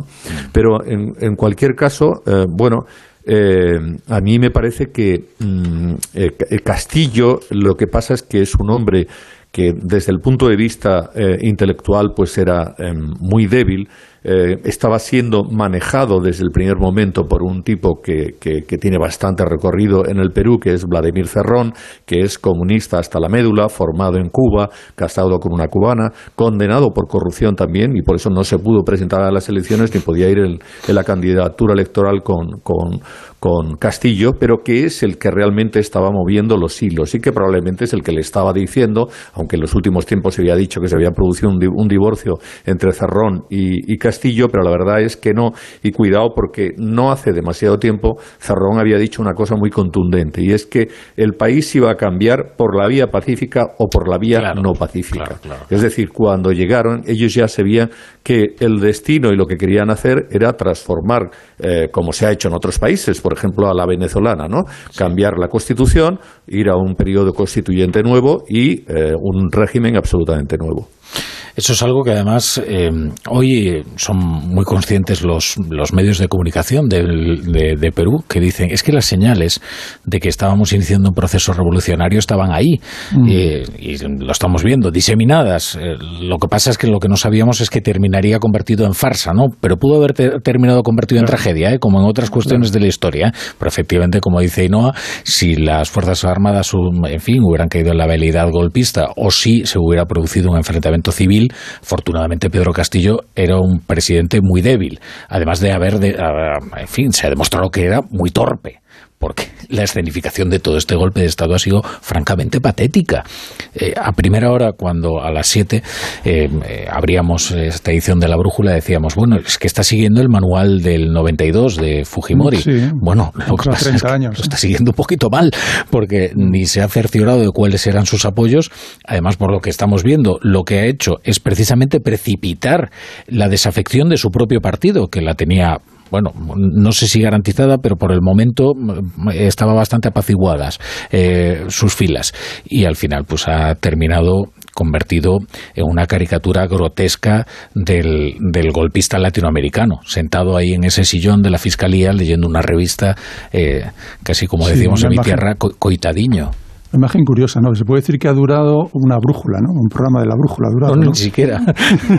menos, Has vivido, has vivido en directo toda la evolución desde las siete. Eso está bien traído, ¿no? Es muy, muy curioso. Pero es verdad que lo que decía Vera, que Perú es un, es un país muy, una sociedad civil afortunadamente muy, muy potente. Es un país muy, muy rico también con muchas posibilidades de, de futuro. Lo, lo que pasa que pasa con muchos países sudamericanos, ¿no? que viene una invasión de políticos que deciden hacer otra cosa y que intentan cambiar un país y al final lo llevan al, al traste, ¿no? Pero es un país de verdad que si algún día queréis conocerlo es espectacular. Eh, y, lo de la pujanza económica es verdad y basta ver las inversiones españolas. Sí, ¿eh? España es uno de los principales inversores en Perú.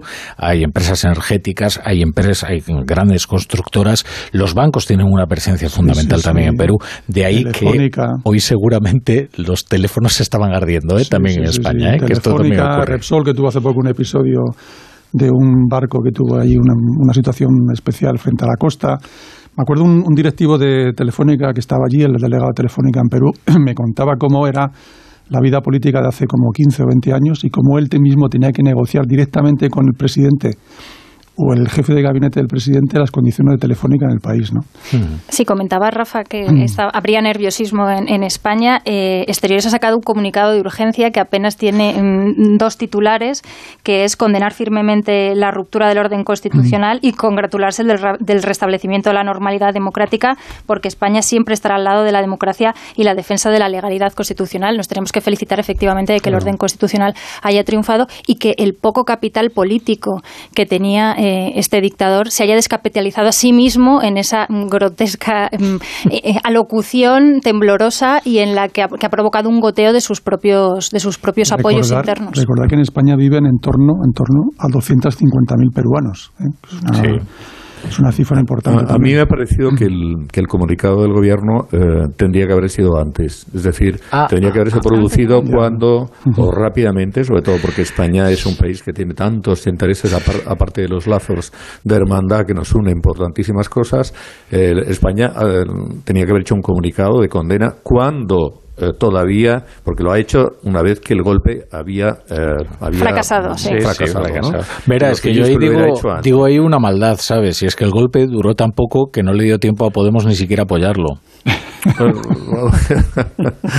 porque todos nos maliciábamos. Vamos a ver, todos nos maliciábamos que en algún momento saldría con un discurso del tipo mm, eh, contra el montaje judicial para. Claro, el lawfare. Es que, claro, es que venimos del día de ayer de la reacción que se produce después de que Cristina Fernández de Kirchner fuera condenada, eh, condenada por el asunto de vialidad, que es un desfalco de años y mil millonario y en el que Podemos ha mostrado una solidaridad con la presidenta peronista, la vicepresidenta del, del país, la peronista Cristina Kirchner, y todos nos maliciábamos, bueno, eh, con el entusiasmo con el que recibió Podemos a Pedro Castillo, ya nos estamos imaginando cuál va a ser el argumentario que, se, que, que van a empezar a difundir. Esto de, mm, si no lo llegó a hacer, la derecha hubiera dado el golpe y entonces nos hemos adelantado. Bueno, afortunadamente duró tan poco el golpe que ni siquiera les dio tiempo a ponerlo en Bueno, es que Echenique ya en su momento hizo un discurso, o un, más que un discurso, un tuit, ¿no? En el que lo que decía es que eh, cuidado porque la ultraderecha va a dar un golpe de Estado para impedir que Castillo pueda gobernar. ¿eh? O sea que eh, ellos en cualquier caso es evidente hubieran encontrado alguna fórmula pues para mm, no condenar ¿no? este autogolpe en el que uno se uno mm, es, viendo exactamente pues esas imágenes del castillo trémulo con su discurso leído y había una frase en donde decía con relación a esto que comentábamos antes que comentabais de las, los intereses económicos que tienen las empresas españolas en Perú, que son mm, una barbaridad, y decía que mm, a lo que se iba a ir al nuevo régimen, eh, en el que hubiera tanto mercado como fuera posible, pero tanto Estado como sea necesario. y ya sabemos que el Estado que considera necesario es mucho, ¿eh? y el mercado poco, y el mercado poco. El mercado generalmente Demasiado. poco. Es casi al revés, ¿no? Tanto Estado como sea posible y tanto mercado como sea necesario. Sí, al final se demuestra que ese tipo de, de economías no llevan, no llevan a nada. Fíjate, todo va cayendo como un dominó, ¿no? Todos los países sudamericanos, ¿no? Bueno, pero aquí es curioso también, eh, José Manuel, en relación mm. con eso que dices. Eh, a mí me sorprende mucho la, la, situación, o mejor dicho, las manifestaciones que hace el gobierno de España, o por lo menos la parte del PSOE, eh, con relación a estos regímenes. Que cuidado, es el de Petro en Colombia, que este es un señor que viene de donde viene, viene de, en fin, de, de organizaciones terroristas. Que Petro sí se ha solidarizado, ¿eh? Con Castillo, ¿eh? ¿Quién? Perdón. Petro, Petro, sí se ha solidarizado ah, con Castillo. pero, pero, rápidamente, imagínate, y me imagino, y me imagino que Maduro, y por supuesto Ortega, y en fin. Eh, entonces, eh, cuidado, que a mí me parece que mantener una posición de eh, entendimiento razonable y de apoyo a opciones que son socialistas o socialdemócratas de toda la vida, bueno, quizás Lula pueda estar un poco más en ese ámbito, ¿no? Por lo menos el Lula del pasado, no sabemos cómo será el del futuro, pero apoyar a regímenes que eh, de una manera eh, característica y yo creo que sin ambajes son claramente regímenes que lo que buscan es implantar pues eh, un, un, modelo o un sistema que no, no tiene nada que ver con las democracias al uso, sino más bien en todo caso pues unas democracias aparentes como puede ser Venezuela. Yo creo que esto, caramba, hay que tener un... No digo que sea muy agresivo, que tenga que ser muy agresivo, porque también hay que tener en cuenta que, claro, España es lo que es y tenemos que mantener unos lazos de, hermandad y de unión con toda Latinoamérica importantes, pero um, me parece que el entusiasmo con relación a con relación a Castillo y con relación a todos estos es excesivo para, mm, al tratarse de los regímenes que son.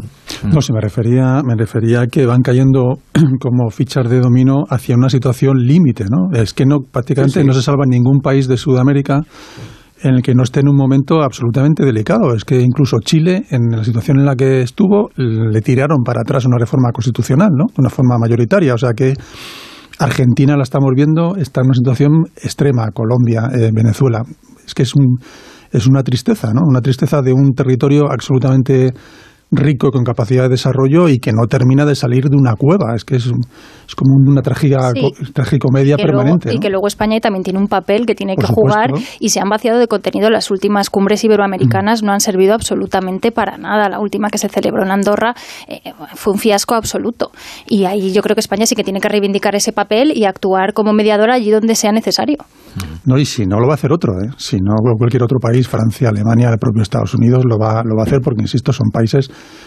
absolutamente necesario para el resto. Bueno, si eso es comprensible, tienes que mantener las relaciones porque somos, en fin, el país que somos con relación a toda Latinoamérica. Pero una, yo digo que una cosa es mantener esas relaciones eh, y, mediar lo que sea necesario, etcétera, y otra cosa es el entusiasmo. El entusiasmo uno lo puede, lo puede matizar o incluso lo puede suprimir, ¿no? Y yo creo que con relación a, victorias electorales como la de Petro, como la de eh, Castillo y otras, ha habido más entusiasmo del que sería necesario porque eh, no son partidos socialistas al uso mm, de la internacional socialista, por, por, por, decirlo con claridad, sino que son más bien, eh, eh, mm, o sea, son opciones políticas que lo que defienden es un tipo de regímenes que no tienen nada que ver con lo que ha sido el socialismo democrático, por lo menos el europeo. ¿no?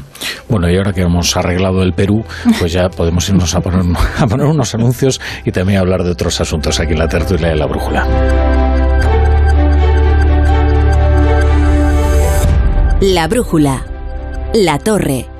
Dos cositas. La primera, con la que está cayendo le ha subido el precio del seguro a mi hija. La segunda, nosotros nos vamos a la mutua. Vente a la mutua con cualquiera de tus seguros y te bajamos su precio, sea cual sea. Llama al 91 555 5555. 91 555 5555. Por esta y muchas cosas más, vente a la mutua. Condiciones en mutua.es. Si eres profesor o centro educativo, prepara tu proyecto para la segunda edición de los premios Mentes AMI. Con esas iniciativas que fomentan el pensamiento crítico de tus alumnos, que impulsan su creatividad audiovisual responsable o que promueven los valores y la convivencia. Encuentra toda la información en mentesami.org. Queremos reconocer tu labor para que los más jóvenes desarrollen habilidades en alfabetización mediática e informacional. Fundación A3 Media. Hagamos juntos una sociedad más crítica y libre. ¡Ay, Pinzón! ¿Recuerdas lo de América? Mm, ya no se hacen descubrimientos así. Colón, espabila y descubre un nuevo servicio. Hazte un renting con Rentic y estrena un Samsung Galaxy S22 Ultra por 67 euros al mes, con seguro incluido y cambias cuando quieras. ¿Dónde? En Rentic.com, tiendas autorizadas y en Phone House, porque comprar un móvil ya es historia. Me toca la revisión del coche. Eurorepar Car Service. Necesito un taller cerca de casa. Eurorepar Car Service. Se ha encendido una luz del coche. Eurorepar Car Service. Quiero la mejor relación calidad-precio. Eurorepar Car Service. Tu taller multimarca de confianza es Eurorepar Car Service. Eurorepar Car Service. Entonces, ¿con la alarma nos podemos quedar tranquilos aunque solo vengamos de vacaciones? Eso es, aunque sea una segunda vivienda. Si se detecta cualquier cosa, nosotros recibimos las señales y las imágenes. Y sobre todo, la policía también podría comprobarlas e incluso desalojar la casa. Y con la app puedes ver tu casa cuando quieras. Y si es necesario, viene un vigilante a ver si está todo bien. Protege tu hogar frente a robos y ocupaciones con la alarma de Securitas Direct. Llama ahora al 900-272-272. Onda Cero, Madrid. Si a ti lo que realmente te gusta es llegar del trabajo y ponerte a revisar portales inmobiliarios, hacer llamadas, mandar mails, organizar el papeleo y tener que enseñar tu casa a desconocidos, hazlo. Si no, confía la venta de tu casa a los mejores profesionales y disfruta de lo que realmente te gusta. Gilmar, de toda la vida, un lujo. ¿Problemas de humedad? Iberdeco Humedades es la solución. Devolvemos la salud a tu vivienda con nuestros tratamientos antihumedad definitivos, de principio a fin, hasta 30 años de garantía. No lo pospongas más. Solicita ahora un diagnóstico gratuito en iberdecohumedades.es 910 31 10. Grupo Eneas compra casas para reformar al mejor precio. Llame al 91 639 0347 o escriba a info@gruposeneas.com. ¿Te gustan los clásicos? Como cada año vuelve el café de Navidad de Fanático by Cafés La Mexicana, el auténtico. Un café intenso y sorprendente que nos inunda con su aroma de Navidad. Una combinación secreta de los mejores granos del mundo tostados de manera artesanal. Encuéntralo en tu tienda de La Mexicana o en lamexicana.es y recíbelo en casa en 24 horas. Onda Cero. Da gusto levantarse los fines de semana. Buenos días. Buenos días, de luz y de color. Jaime Cantizano sabe transmitir su sonrisa y optimismo. De calidad de vida sabe mucho Fernando Eiras. De aquí solo podéis ir para arriba, a ver qué nos con el resto del programa. Lo he dejado. Yo siempre tengo cuerpo de fin de semana. ¿eh? Me encanta que lo recuerdes porque me hace sentir tan culpable. Rubén me dijo que yo no soy buena influencia para ti. totalmente de acuerdo. Contágiate. Por fin no es lunes. Tu cita con Jaime Cantizano. Los fines de semana desde las 8 de la mañana y en cualquier momento en la web y en la app de Onda Cero. Te mereces esta radio. Onda Cero, tu radio. Como el perro y el gato. Amor por los animales. Que sigamos intentando dentro de las posibilidades ayudar a los animales que tienen que vivir en su entorno, del que parten. Dejemos la vida salvaje tranquila. El mundo animal y sus curiosidades. La foca no tiene ni orejas ni bigotes largos. No, y el león sí. El león marino sí. Pues son principalmente vegetarianos, aunque también hay veces que les da por comernos insectos y pequeñas presas. Como el perro y el gato. Con Carlos Rodríguez. Sábados a las 3 de la tarde. Domingos a las 2 y media. Y siempre que quieras, en la app y en la web de Onda Cero. Patrocinado por Menforsan. Los especialistas en cuidados, higiene y cosmética natural para las mascotas. Te mereces esta radio. Onda Cero. Tu radio. Entrevistas y debates, análisis y opiniones, participación y buen humor. En Onda Cero lo tienes todo. Información imparcial y plural para que entiendas lo que sucede. Diversidad de secciones y contenidos. Cercanía y respeto. Las voces más respetadas de la información y la comunicación. Te contamos y te escuchamos. Somos tu radio. Te mereces esta radio. Onda Cero. Tu radio. La pareja que más triunfa en las madrugadas. Lady Gemma Ruiz, buenas noches. Muy buenas noches, José Luis Salas. ¿Todo listo? Todo. Actualidad, entretenimiento y compañía. Lo que toca ya es ir abriendo el kiosco de prensa. Vas a jugar al Comecocos con Gemma Ruiz. Vamos con ello. Esta es la radio para la España de trasnocha. No son horas. José Luis Salas y Gema Ruiz. De lunes a miércoles a la una y media. Los jueves a las tres. Y siempre que quieras, en la web y en la app de Onda Cero. Te mereces esta radio. Onda Cero. Tu radio. No son horas. 98.0 Madrid.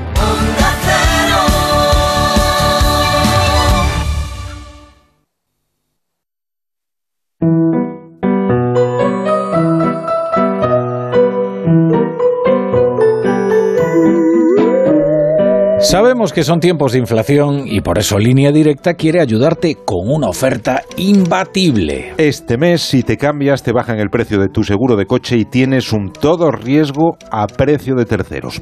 Pues eso, una oferta imbatible. Llévate lo mejor al mejor precio. Ve directo a lineadirecta.com o llama al 917-700-700. El valor de ser directo. Consulta condiciones.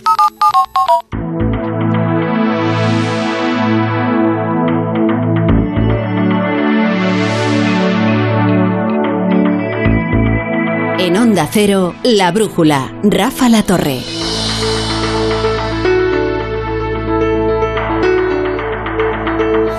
Ya son menos cuarto las 11, las 10 menos cuarto en Canarias, las 5 menos cuarto en Lima. Les hemos contado todo lo relativo al golpe de Estado que se ha vivido en Perú durante tres horas en esta mañana peruana nuestra tarde y que finalmente ha sido sofocado, el presidente ha sido detenido y Perú ya tiene en Dina Boluarte a una nueva presidenta, la séptima en 10 años. Antes nos referíamos también, por cierto, a la reacción de Podemos en el caso de Cristina Fernández de Kirchner, que comparecía ante los argentinos para explicarles, bueno, en realidad para enardecerles o para tratar de sumarles a su causa, de denunciar una especie de complot judicial y de los poderes oscuros para derribarla y atacar al, peronismo.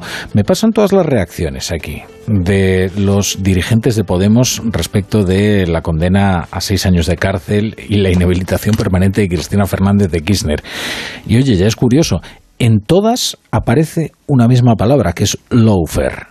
El lawfare que si lo recordáis, entró en nuestras vidas eh, con el pacto de legislatura y con una serie de decisiones que habían tomado los jueces y que Podemos denunciaba que estaban destinadas a boicotear o a impedir que alguna vez Pablo Iglesias llegase a un Consejo de Ministros. Lawfare. Es curioso cómo la trazabilidad ¿no? de estas palabras, que al final siempre te conducen a algún lugar. Este lugar, desde luego, es el peronismo argentino. De ahí es donde encontraron esta práctica de enunciar una especie de conspiración de los poderes oscuros para tratar de doblegar la voluntad popular. Porque esto es otra constante, por cierto, ¿eh, Vera? Lo de eh, contraponer voluntad popular y ley.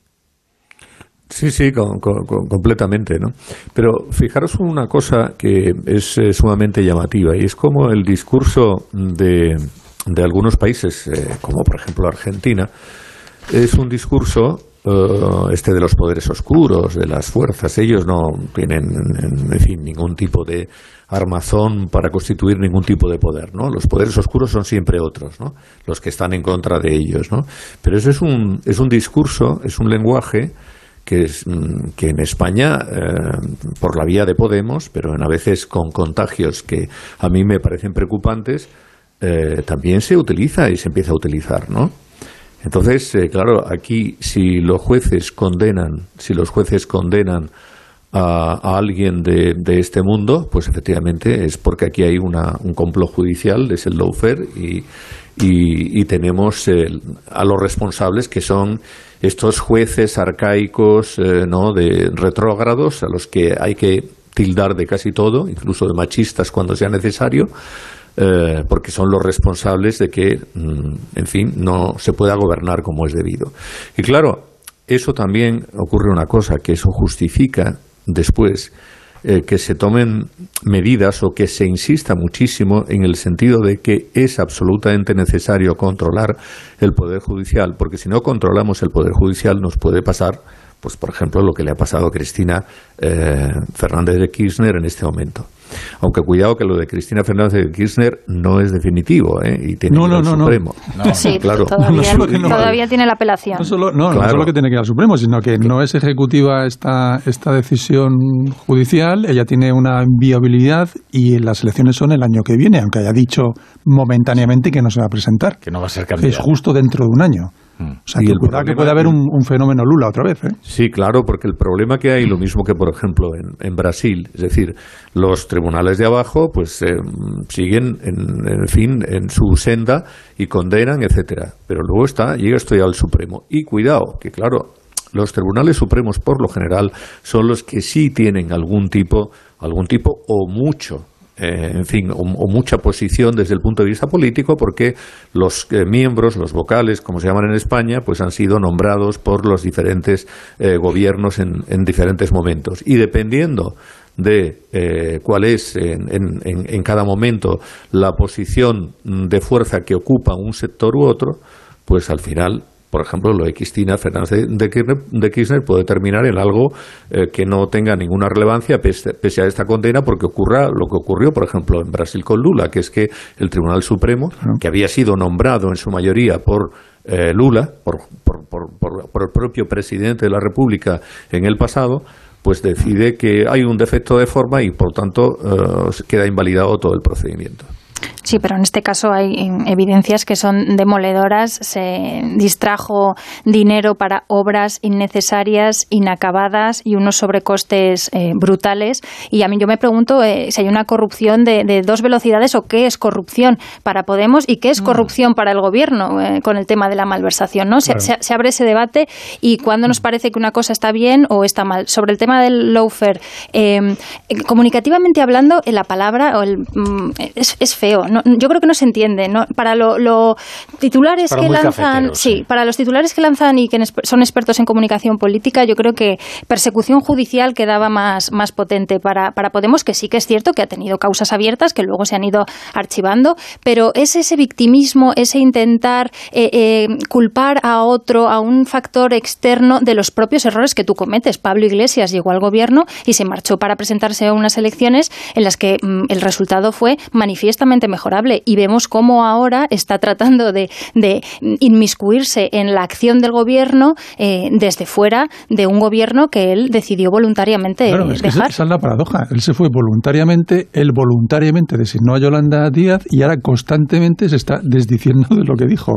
y está maniobrando de la peor manera posible que está intentando destruir a un partido y a otro, o a una posible formación en el futuro, ¿no? Bueno, yo creo que él, yo creo que él tampoco es que él, intenta destruir operaciones que él no controla. Él, lo que le gustará es eh, poder armar una operación a futuro en la que él siga mandando en esa operación, pues como ocurría en, en Unidas Podemos. Es decir, que al fin y al cabo Izquierda Unida pues era un apéndice sin realmente importancia y todos los demás también. Y ahí el que mandaba pues era él. Y me parece que un poco lo que él va a intentar y lo que está intentando es eso, es decir, mm, cuidado mm, Yolanda Díaz porque muy bien, tú tienes una, unas encuestas estupendas y todo lo que quieras, pero no tienes ningún tipo de respaldo por parte de, de, la, ni de la ciudadanía ni por parte de organización pero yo no territorial. Sé, yo no sé, José Antonio, si el propio Pablo Iglesias ahora tiene el respaldo de sus propias bases, ¿eh? Porque todas las decisiones que ha ido tomando ha ido arrinconando en su día Rejón la pelea que tuvo, no hay ningún original de Podemos que esté ahora mismo en Podemos, eh, se fue voluntariamente del gobierno, cedió el poder a Yolanda, es decir, sus decisiones también son una losa, una piedra que tiene el bolsillo que le está hundiendo. ¿no? Y, Podemos, y, Pablo Iglesias lo que busca es dinamitar el gobierno porque Podemos se ha quedado sin espacio mm. dentro de ese gobierno y Podemos vive mejor, viviría mejor con un gobierno de PP y Vox. En ese, en ese escenario de confrontaciones donde Podemos, lo hemos visto en, la crispación que ha habido este, estas semanas pasadas en el, en el Congreso, es donde Podemos se hace fuerte y se está quedando sin espacio porque los que están capitalizando eh, los réditos del gobierno son Pedro Sánchez por un lado y Yolanda Díaz por otro lado, con mm. todo toda la legislación de, trabajo. Las encuestas que hemos visto, en, la vimos ayer eh, del país y la cadena SER, yo creo que es una maniobra más de intentar eh, crear opinión que de pulsar la opinión. Eh, sumar es una entelequia todavía, puede haber... Sé que tú crees que el titular del país era en realidad un mensaje destinado un a mensaje para, para, presionar. Claro, para presionar. Oiga, que juntos ustedes consiguen 56, creo que era diputados. Tercera fuerza, no es una broma. Sí, porque además el gobierno Y separados el gobierno, digo, de Sánchez está muy preocupado porque si no, no suma. Había que ver ayer a Yolanda, creo que tú también estuviste ahí en el Congreso, que estaba exultante, saludaba a todo el mundo, de todos los partidos políticos, a cualquier persona que se acercara a ella. es muy expansiva, eso Sí, sí, sí, pero ayer especialmente. de, la sonrisa era... de hecho, ayer lo que anunció en esos corrillos es que va a adelantar la puesta en marcha de, Sumar, que pensaba ponerla en marcha en febrero o marzo y que la va a adelantar ahora ante las presiones que mm. está recibiendo. Presiones por parte de Podemos, que yo creo que hay más posibilidades de que vayan separados que que vayan juntos, y presiones por parte del PSOE. El PSOE necesita que a su izquierda haya una fuerza pujante para volver a revalidar el gobierno. Y en esa encuesta de la que hablamos, de hecho, el PSOE perdía votos, perdía escaños, 96 escaños años en favor de darle también algunos a Yolanda Díaz. En la encuesta se decía que al votante del PSOE le gusta que el gobierno del PSOE sea compartido con otro partido, en este caso con Podemos. Y hay un votante del PSOE que le puede gustar Yolanda Díaz perfectamente. En esa encuesta, de hecho, el PSOE, si no se presentase la izquierda reunida en torno a Yolanda Díaz en una plataforma Sumar, crecería por encima de los 100 eh, diputados y yo creo que se quedaría pues en 107, 108. Eh, sin embargo, es verdad, caería a los 96 y sin embargo creo que estaría más eh, contento con el con ese escenario eh, Pedro Sánchez que, al contrario. Vamos a está también enhebrada eh, enhebrado el guion de esta tertulia que ya Ainhoa me ha puesto el otro tema totalmente involuntario no, no perfectamente enhebrado porque por eso trabajamos durante tantas horas no el guion de esta tertulia dice ella ¿qué es la corrupción? ¿Qué es la corrupción? Es muy importante, ¿eh? porque esa pregunta puede que no tenga tan fácil respuesta.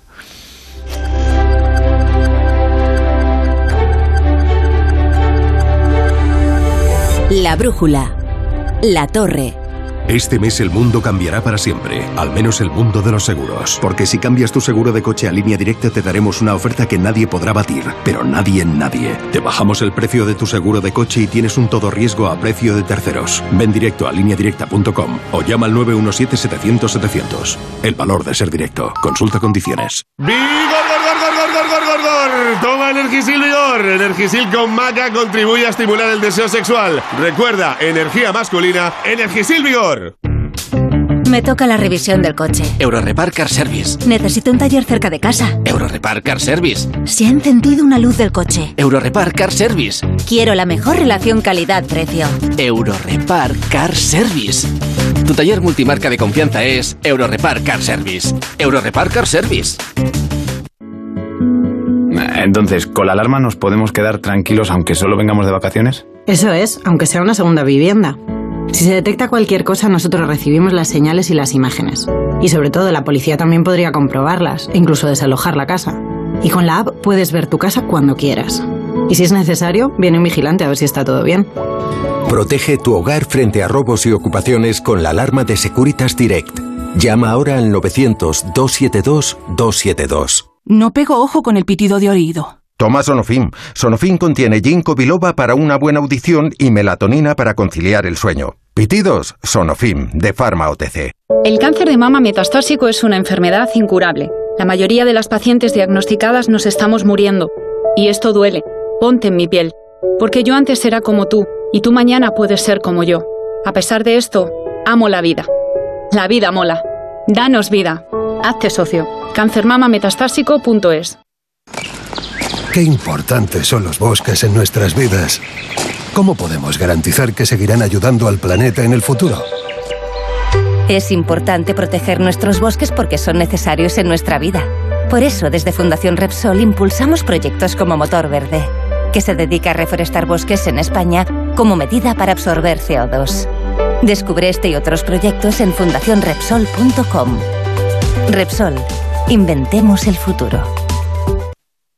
¿Estás preocupado por tu colesterol? Toma citesterol. Una cápsula al día de citesterol con berberis ayuda a mantener los niveles normales de colesterol. Recuerda, citesterol. Consulta a tu farmacéutico o dietista. Hola, soy Félix, árbitro experto en pitar penaltis y fueras de juego. Pero cuando tengo que revisar mi contrato de alquiler, siento que me falta el aire. Por eso soy de legalitas, porque sé que con una llamada un experto me ayuda a resolver lo que yo no domino. Hazte ya de legalitas. Y ahora por ser oyente de Onda Cero, y solo si contratas en el 91661, ahórrate un mes el primer año. Legalitas, y sigue con tu vida. El manantial de los sueños, el origen de la Navidad, donde los sueños y la magia se hacen realidad. La experiencia navideña que te devolverá la ilusión, la fantasía y toda la magia de la Navidad. Te esperamos en el Real Jardín Botánico Alfonso XIII. Reserva tus entradas en elorigendelannavidad.com. No pego ojo con el pitido de oído. Toma Sonofim. Sonofim contiene ginkgo biloba para una buena audición y melatonina para conciliar el sueño. Pitidos, Sonofim, de Pharma OTC. Entonces, ¿con la alarma nos podemos quedar tranquilos aunque solo vengamos de vacaciones? Eso es, aunque sea una segunda vivienda. Si se detecta cualquier cosa, nosotros recibimos las señales y las imágenes. Y sobre todo, la policía también podría comprobarlas, e incluso desalojar la casa. Y con la app puedes ver tu casa cuando quieras. Y si es necesario, viene un vigilante a ver si está todo bien. Protege tu hogar frente a robos y ocupaciones con la alarma de Securitas Direct. Llama ahora al 900-272-272. 72 años y emprendes un proyecto de innovación. ¿Ser emprendedor no tiene edad? Con la edad es aún mejor. ¿Tú también quieres hacer cosas increíbles en tu jubilación? Mafre presenta el programa Tu Futuro. La gestión de planes de pensiones que se adapta a ti ahora hasta con un 4% de bonificación por traslado. Consulta condiciones en tu oficina Mafre o en mafre.es. Buenas noches. En el sorteo del Eurojackpot de ayer, la combinación ganadora ha sido 8, 12, 37, 44 y 47 soles para el 7 y para el 10.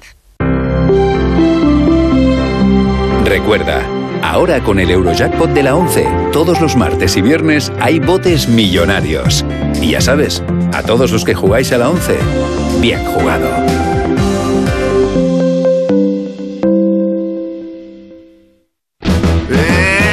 Esta Navidad voy a tope de flow que tengo un extra de ilusión. Hasta en el pavo pongo espumillón con un extra de ilusión. Dame un cupón, o mejor dame dos, que quiero un extra de ilusión. Por 10 euros, cupón extra de Navidad de la 11, con 75 premios de 400.000 euros. El 1 de enero, cupón extra de Navidad de la 11. Dame un extra de ilusión. A todos los que jugáis a la 11, bien jugado. Juega responsablemente y solo si eres mayor de edad. Hola, soy Rocío, locutora profesional y experta en poner voz amable, triste o indignada. Pero cuando me llega una carta de Hacienda me quedo sin palabras. Por eso soy de legalitas, porque sé que con una llamada un experto me ayuda a resolver lo que yo no domino. Hazte ya de legalitas. Y ahora por ser oyente de Onda Cero, y solo si contratas en el 91661, ahórrate un mes el primer año. Legalitas, y sigue con tu vida. Entonces, ¿con la alarma nos podemos quedar tranquilos aunque solo vengamos de vacaciones? Eso es, aunque sea una segunda vivienda. Si se detecta cualquier cosa, nosotros recibimos las señales y las imágenes.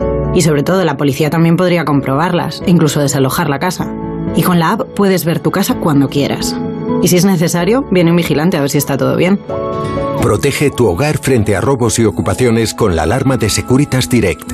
Llama ahora al 900-272-272. En Onda Cero, La Brújula, Rafa La Torre.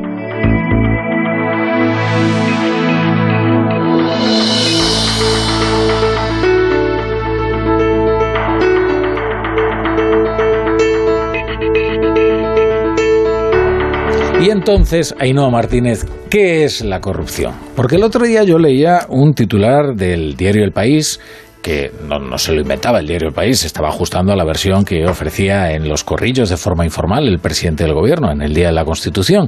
Decía ese titular algo así, voy a citar de, de, memoria, eh, Pedro Sánchez se abre a reformar la malversación pero sin tocar eh, los de, lo, eh, sin que afecte a la corrupción. Sí, Eso es. nos lo dijo en el corrillo en el día la de la. Constitución. Podías haber citado también el titular de La Razón, que era prácticamente No, igual. no, te digo por qué no cito el artículo, porque no decía, porque no decía sin que afecte a la corrupción, que es que a mí me pareció una contradicción en sus términos, pero ¿cómo vamos a distinguir entre la malversación y la corrupción? La malversación es en todo caso una forma de corrupción. La malversación es el delito central de la corrupción, el Bien. delito de corrupción por antonomasia. Y lo que nos dijo Pedro Sánchez es que la reforma eh, no supondría un retroceso en regeneración democrática ni rebajaría las penas por corrupción. Esas fueron las dos frases que nos dijo en un corrillo en el que le tuvimos media hora y en el que por lo primero que disparamos precisamente fue por este tema de la malversación. Pero si rebaja la malversación, ¿cómo es que no rebaja la eh, corrupción? Yo quiero esperar a ver qué presenta Esquerra. Porque es también a lo que nos emplazó el presidente del gobierno. Porque luego en un corrillo diferente, o sea, el corrillo de Sánchez fue el primer corrillo. Y lo que nos dijo sobre la malversación fue saltando de corrillo en corrillo, de corrillo en corrillo. Y hablando con la ministra de Hacienda, le dijimos, fíjate, nos ha dicho esto el presidente. Y nos dijo, ¿ha dicho eso el presidente?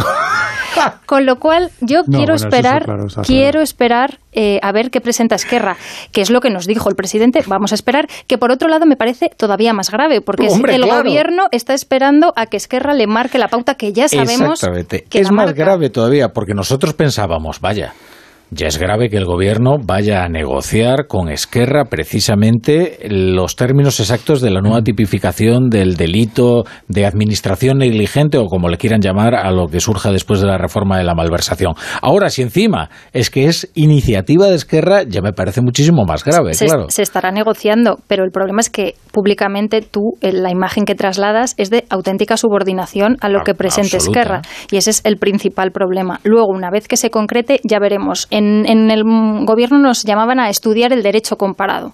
Nos decían, fijaros en las eh, legislaciones de Portugal, Italia, Francia. Eh, bueno, yo me miré la legislación de Francia y en la legislación Mm. de Francia hay muy pocas diferencias porque de hecho no hay la diferencia entre el enriquecimiento personal y el no enriquecimiento personal porque lo que todo apunta Mm. es que se va a dar marcha atrás a la reforma que hizo en 2015 el Partido Popular que, que- que borró esa, esa diferenciación y esto supone eh, una crisis de credibilidad para el propio gobierno. Ya ha tenido muchas, Sí, eh, la, algunas, la sí. credibilidad está bajo mínimos, pero este hay que recordar que es el gobierno que llegó al poder a lomos de una moción de censura a la corrupción. al- después de la sentencia de la Gürtel a Mariano Rajoy. En, en el gobierno A y en el- título lucrativo, además, en el- precisamente. Claro, y esto puede generar un efecto indeseado. Hemos visto el efecto indeseado de la ley del solo sí es sí, que es ese goteo de rebajas de penas y ese goteo de escarcelaciones de agresores sexuales. Si ahora se produjera un goteo de escarcelaciones de políticos corruptos, de determinadas tramas, mm, Gürtel, Casonos, Púnica. esa es una imagen demoledora para el gobierno Es que de coalición Púnica, progresista. Los abogados de la Púnica, y esto nos lo cuentan muy bien además nuestros compañeros de Onda Cero Castilla y León, estaban preparando ya una batería de recursos, sabiendo que probablemente pudieran ajustarse el caso de sus clientes a una, a una rebaja eh, penal. Totalmente, pero la clave de, de esta situación, lo que comentabais antes, que parte de Esquerra Republicana. Y a mí me consta, porque lo he vivido en directo, Oriol Junqueras ha llamado a varios ministros, a destacados dirigentes de este país para conseguirlo. Y no lleva, no ha parado y no va a parar hasta que intentar conseguirlo. ¿Por qué? Porque él tiene debajo de él a 200, 300 altos cargos que estuvieron presentes durante el- la decisión del año 2017, que les afecta directamente y quieren salir o evitar entrar en la cárcel. Esta es la, la- la clave de bóveda de, de la situación en la que estamos en este momento. ¿no? Y que Pedro Sánchez admita públicamente en el corrillo, efectivamente, de ayer, en el Congreso de los Diputados, diciendo que esto va a salir adelante a iniciativa de Esquerra, es que es espeluznante. Es que al final, que hace el golpe, al final eh, se beneficia. Es una reforma con nombres y apellidos.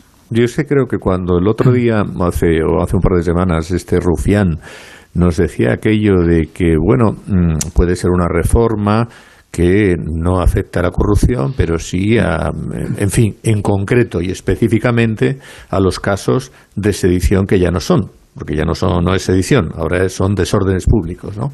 Mm. Claro, si no hay sedición, malversación para la sedición no puede haber, ¿no? Malversación para desórdenes públicos no sabemos si hay, ¿no? Entonces, a lo mejor por aquí lo quieren colocar, ¿no? Eh, porque, evidentemente, eh, la malversación es lo que es. Es decir, un dinero que tiene que, que está presupuestado para unas, eh, unos determinados eh, gastos o inversiones, al final, al final usted lo que ha hecho es que lo ha cogido de aquí y lo ha colocado en otro sitio.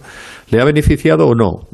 Puede ocurrir que a lo mejor se ha llevado 3.000 euros y le va a caer una condena. Y sin embargo, si, ha, si se trata de una malversación de 600.000 euros, eh, resulta que no le cae nada, mm. como sería en el caso Griñán, ¿no? Bueno, no deja de ser una cosa ciertamente eh, extraña. Y al final, yo es que lo que creo es que eh, Pedro Sánchez ve que pese a todas las cosas que hace, el indulto, parecía que iba a pasar los indultos, que iba a pasar algo. Bueno, no pasa nada. ahora hago la sedición y las encuestas me siguen dando que estoy aquí fenomenal.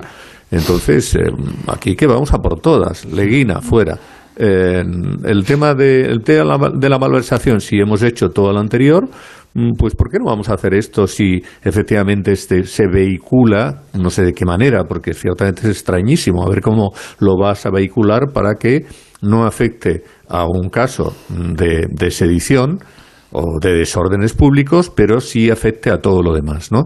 Ciertamente es muy extraño, pero mm, por ahí es por donde quieren ir, porque por otro sitio, efectivamente, al final se te cae la legislación encima, que por cierto, hablando de legislación, yo digo, mire, una legislación que se hace pensando en favorecer específicamente a unas personas determinadas, y no nos engañemos que esto es esta legislación. Faltan por poner los nombres, pero sabemos cuáles son los nombres, podríamos ponerlos. Esta es una legislación corrupta, porque no se puede hacer una legislación pensando en personas concretas, es una legislación prevaricadora. Y eso, por cierto, que también tendría que algunos que, que, que, que en fin, que estén bien eh, metidos en, el ámbito eh, jurídico debieran darle vueltas porque, caramba, es que con tanto descaro no se puede hacer una cosa que todo el mundo entiende o la inmensa mayoría de las personas entienden que, que, que no se puede hacer porque es una legislación ad hoc y eso debería estar prohibido. Creo que de hecho está prohibido. Lo que pasa es que al final todo se termina haciendo. Hay, expectación por ver qué presenta Esquerra el, viernes, eh, esa reforma quirúrgica y por ver con qué apoyos cuenta, porque cuando se deslizó la idea en un primer momento a modo de globosonda, se hizo la sedición e inmediatamente el independentismo pidió más y Pedro Sánchez dejó la puerta abierta en una entrevista ese domingo en La Vanguardia, se habló de, de reforma quirúrgica sin detallar y los socios, la mayoría de la investidura, se mostraron mm, bastante discrepantes. De hecho, se enfrió mm. la cuestión porque no había unidad dentro del bloque independentista. Lo que otra de las cuestiones que Sánchez nos decía en el corrillo eh, ayer, día 6 de diciembre, era que eh, Cataluña iba a ser un activo electoral para el PSOE y que la cuestión de la sedición y de la malversación ya cerraba el círculo que se había iniciado con los indultos. ¿Qué pasa? Que esto cojea. Sí que es cierto que la sedición se ha iniciado una pedagogía y durante mucho tiempo se ha estado allanando el camino de decir la homologación de delitos, que nos la creeremos o no, pero se ha trabajado en esa vía. El tema de la malversación es totalmente eh, ajeno a ese discurso y tiene muy mala defensa, lo reconocen desde la propia dirección del PSOE eh, y del Gobierno, de que no, saben qué argumentos plantear, porque cuando se les pregunta qué es corrupción, y que, y que si lo que pasó en Cataluña es o no corrupción, no saben qué responder. Luego es que no tiene una lectura en la propia Cataluña un poco difícil, porque tú ahora defiendes la eliminación de la malversación para los que decidieron lo que decidieron en el año 2017, pero ¿qué haces con toda la corrupción catalana que todavía se sigue investigando en los tribunales? Le he visto ahora el del 3%, por, por ejemplo.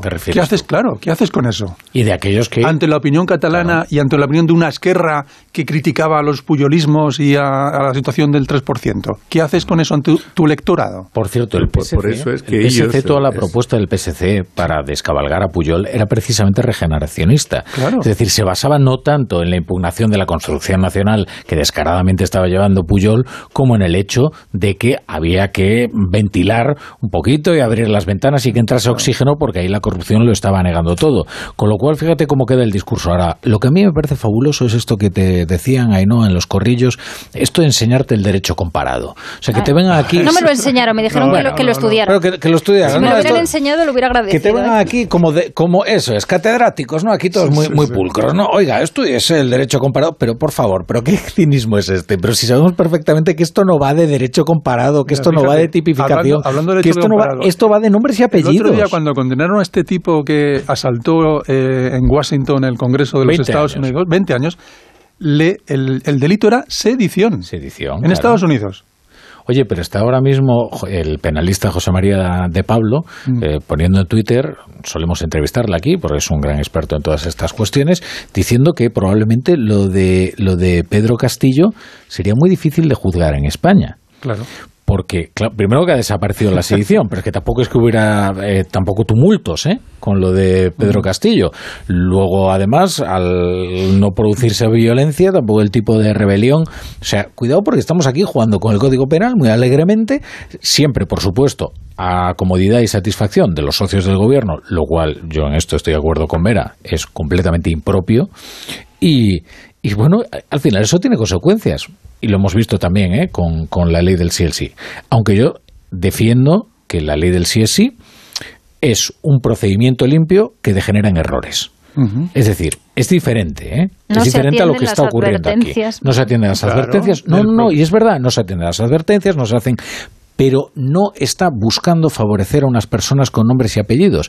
Y yo aquí creo que excuso más la negligencia, a pesar de que sus efectos sean tan nefastos como estamos viendo con la ley del CSI, que medio centenar de violadores y, eh, y- y de delincuentes sexuales puede ser favorecido, que una reforma que pervierte completamente el procedimiento porque lo que está haciendo es no pensando en los delincuentes del futuro, sino en aquellos que ya han delinquido y por tanto cómo les puede beneficiar penalmente. y es que los eso- procedimientos son A importantes. eso ¿eh? añádele, eh, en Rafa, que es que fue una decisión del gobierno. El propio ministro Campo, entonces ministro de Justicia, no dijo nada en contra. Este señor que es candidato al Tribunal Constitucional Bueno, sí, actualmente. sí advirtió. O sea, Sí advirtió, eh, pero Campo no- advirtió pero en un no- informe interno de Bueno, las pero- deficiencias. ¿Qué bueno, pasa? Que al final una- se pasaron por alto Hay una comisión para de evitar subsecretarios, ya no es deliberaciones del Consejo de Ministros, que si tú estás muy convencido, muy convencido, no sale adelante.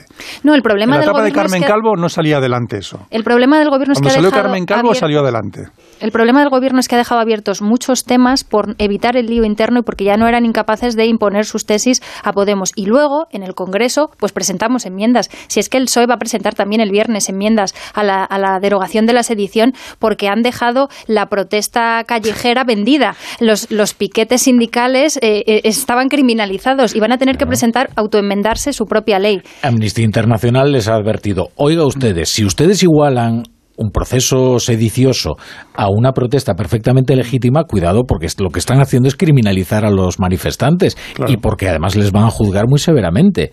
O sea, que Hay un veremos. derecho- hay un derecho de huelga, un No, no, no. huelga y de manifestación, ¿eh? reconocido en la Constitución. Sí, sí, por eso, que luego, si, si vemos que se nos ha olvidado algo, pues presentamos una enmienda en el Congreso, que, en fin, está, es totalmente legítimo. Ahí pasa también lo de la ley del, del CSI. El Gobierno está esperando a que el fallo eh, adelantado de la Arandina sea eh, una sentencia eh, oficial. Y en virtud de lo que el Supremo diga, ¿eh? y si hay que hacer algún retoque técnico, que es lo que nos dijo Pedro Sánchez, Maravilloso eufemismo, por cierto. se utilizará o estas enmiendas al Código Penal eh, que tienen que ver con la, con la sedición porque se deroga en esa reforma del Código Penal, pero es una reforma del Código Penal, o cualquier ley con rango de ley orgánica.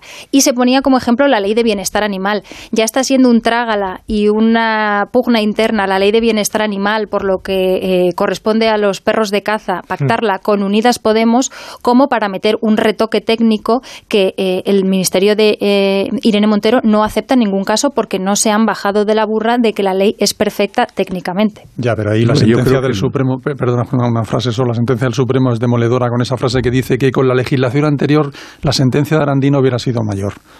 Yo, yo, creo que hay leyes que, mm, tal como están las cosas, eh, no van a, bueno, leyes, proyectos de ley, ¿eh? que no van a prosperar, no van a ir más allá porque, en fin, queda poco tiempo y porque entramos ya en, en, cuanto pase la Navidad, en el periodo preelectoral de las autonómicas y municipales y después ya entramos directamente en lo otro. Por tanto, queda lo justo, ¿no? Eh, ahora, el, el gobierno también, es verdad, tenía interés en sacar los presupuestos eh, los presupuestos mm, los saca, los ha sacado y ahora si tiene que retocar alguna cosa, pues eh, en fin, porque no tiene más remedio, porque los técnicos me lo dicen y en este caso mm, no voy a cometer los mismos errores de antes, por tanto si tengo que hacer algún tipo de aportación para mejorar el, tema de la supresión de la sedición, pues lo hago y si mm, no me cabe eh, porque porque porque porque no entra, porque porque no, no, no encaja debidamente el tema de la malversación lo hago. Y, y, y, no encaja porque tiene dificultad de encaje, porque al final, ¿qué es lo que vas a hacer? Es que tú se habla de un delito nuevo. Tú ya tienes el delito de administración desleal, ya existe. Y también existe el delito de apropiación indebida mm. para quien se apropia indebidamente de fondos públicos. Eh, entonces, no sé qué van a inventar. Es decir, esto lo que quería Rufián y lo que quería Junqueras y por donde iban los DRF es directamente la malversación no es aplicable a la sedición, que como no existe, no es aplicable a los desórdenes públicos. ¿Eso cómo lo van a enjaretar? Pues vaya usted a saber, pero a mí me da la sensación que en cualquier caso eso lo tenían trabajado, que lo tenían estudiado y que lo iban a presentar ahora teniendo en cuenta que el Mundial entraba en su momento tal, eh, como íbamos a enfrentarnos a Portugal, pues nos harían lo que ya nos hicieron con el partido de Japón, ¿no? que se lo meten por la noche y entonces aquí nadie se entera y adiós. Bueno, eso no es así, eh, Vera. El debate fue mucho antes del partido de España y Japón y eso es un bulo que ha corrido y que hay que desmentir. Se votó mucho antes de que empezara ese partido. Pero una, todos ahí con una, cuestión, porque el, el, oyente que estará haciendo sus cosas y nosotros le estamos acompañando no tiene por qué estar atento a todo lo que se dice, ¿no? Y puede que le haya pasado inadvertido algo que se ha dicho en esta tertulia. Entonces, el retoque técnico, maravilloso eufemismo, insisto, eh, de la corrección eh, de la ley del solo sí es sí, va a venir a través de la ley de bienestar animal? Es uno de los ejemplos que, nos pusieron de ley con rango de ley orgánica en la que se puede introducir un cambio eh, de ese calado. Si no se pronuncia el Supremo esta semana para que lleguen el viernes esas enmiendas, pues por ejemplo la de bienestar animal. Entonces ahí cuelan ¿no? la corrección, entonces mientras aprueban la ley de bienestar animal, además de que las mascotas van a tener unos derechos fabulosos y estupendos, eh, ahí se van a corregir ¿no? Eh, este problema. Eso se hace continuamente, continuamente. Y, sobre todo se hace en leyes, por ejemplo, mm, que tienen que ver, leyes que eh, quizás sean más, más cuestionables, como el tema de las mascarillas, pues se metió una cosita de pensiones. Y ya es difícil no, eso provocó una muy comprensible polémica. Efectivamente. Porque era tomar como rehenes a los pensionistas, porque era con la paquita de las pensiones. Tú pones una disposición adicional que dice, señores, eh, y además aquí vamos a poner esto tan extemporáneo como que es el que se mantiene todavía en la obligatoriedad de las mascarillas. Y dices, ah, o sea que te estás parapetando detrás de los pensionistas para que nadie te pueda votar en contra de esto. Claro. Hombre, se hace continuamente. También se coló en una disposición adicional a Pablo Iglesias y a Iván Redondo en el CNI y te lo tumbó la justicia. ¿eh? Bueno, eso en plan, en el lenguaje normal se llama un poco chapuza, ¿no? Sí, chapuza y sobre todo hacer tragar ya eh, a, Podemos lo inimaginable, porque en vista de la doctrina de Monedero, que es, es mejor que nos echen a que nos vayamos nosotros, parece que lo que le queda a Podemos va a ser tragar sapo detrás de sapo, porque el gobierno sí que no está dispuesto a hacer otra vez el ridículo como se ha hecho con la ley del solo sí es sí. No, y luego habrá que ver si Podemos, esa reforma o ese retoque técnico que quiere hacer el gobierno, la parte del gobierno del PSOE, a Podemos le parece bien, le parece bien a Irene Montero. Esto es una cosa que también habrá que ver, ¿no? Seguramente no, porque ellos defienden que la ley es perfecta y que es un problema de interpretación judicial. Quien más lo defiende es la jueza Victoria Rosell, eh, que está enfrascada totalmente diciendo que esto es una interpretación de sus colegas los, los jueces, lo cual es una auténtica paradoja. No, bien, bienvenida la, la, rectificación porque por el, el giro que había eh, tomado el discurso del gobierno haciendo pedagogía y diciendo que asumían las rebajas de penas porque esta no era una ley que tuviera como eh, el, el, foco la, la, pues, ser punitiva, sino ser una ley de prevención y de protección de las víctimas, parecía que no iban a tomar nota. Y aunque hasta que no se, eh, hasta que no entre en vigor y es a partir de ese momento cuando empieza a endurecerse las penas, si es lo que deciden finalmente después de lo que diga el Supremo, de manera retroactiva hasta ese momento todos los demás se podrán beneficiar, pero a partir de ese momento ya no. Y eso también es una buena noticia. A partir de las sentencias dictadas de en ese momento. Y los delitos y los delitos cometidos a partir de ese momento también. Sí, pero los recursos van a continuar. Yo soy abogado y presento un recurso, claro. claro. De todas maneras, de, de, todos los que en este momento estén afectados y estén en la cárcel, sí, está claro. Pero cuidado con esto, dices, no, es bastante común que efectivamente en una ley te pueden meter morcillas de todo tipo, ¿no? Eh, que no tienen absolutamente nada que ver. Y en los decretos ley, y ahora me acordaba al, al, a propósito del tema de la reiteración del decreto ley, del discurso de Castillo, ¿no? Mm, volviendo un poco así mm, rápidamente al, al charco. Cerrando el círculo, ¿no? Como Sánchez con Cataluña. oído que dijo Castillo que a partir de ahora se gobierna por decreto ley. ¿Eh? se dequieta, se gobierna por decreto ley, mientras evidentemente se convocan elecciones, etcétera, etcétera. Pero toda la legislación será por decreto ley. Otra de las cuestiones también de los, de los corrillos de la Constitución es el tema de la ley trans. Esto todavía sigue enquistado, tiene muy mal pronóstico porque el, el PSOE está dispuesto a llevar su enmienda de, de, la, de, la, jurisdicción voluntaria para los menores de 16 años que quieran esa autodeterminación de género hasta el final y están dispuestos incluso a sacar esa enmienda con sí. el PP. Sí, sí, sí, eh, si esa enmienda entra, eh, Podemos estar en un brete. Es decir, ¿qué quiero? ¿Que salga esta ley aunque tenga esa enmienda? ¿O estoy dispuesto a, a tumbar otra de mis leyes estrella porque esa enmienda se ha aprobado con el PP. Ahora que la ley de solo sí es sí, es que Podemos sencillamente no puede corregirla. No puede. Políticamente es una, es una derrota. Es un suicidio. No, es más que una derrota. De una derrota uno se puede recuperar. Esto es tirarse de cabeza al abismo. Porque lo que está reconociendo efectivamente es que toda la chatarra argumental que has vendido para defender esa ley es eso, chatarra argumental. Y que no, y que efectivamente es una ley que está mal hecha y que ha favorecido a medio centenar de, de delincuentes sexuales. De momento. Puede de resistir, momento, puede, puede res, bueno, de momento, puede resistir eso una persona como Irene Montero, que ha comprometido todo su crédito personal en la defensa de esta ley? Yo creo que no. Yo creo que sale es más fácil salir bien parado del hecho de que no se apruebe la ley trans, que yo creo que no se va a aprobar, y no creo, creo que no se va a aprobar por una cuestión de calendario.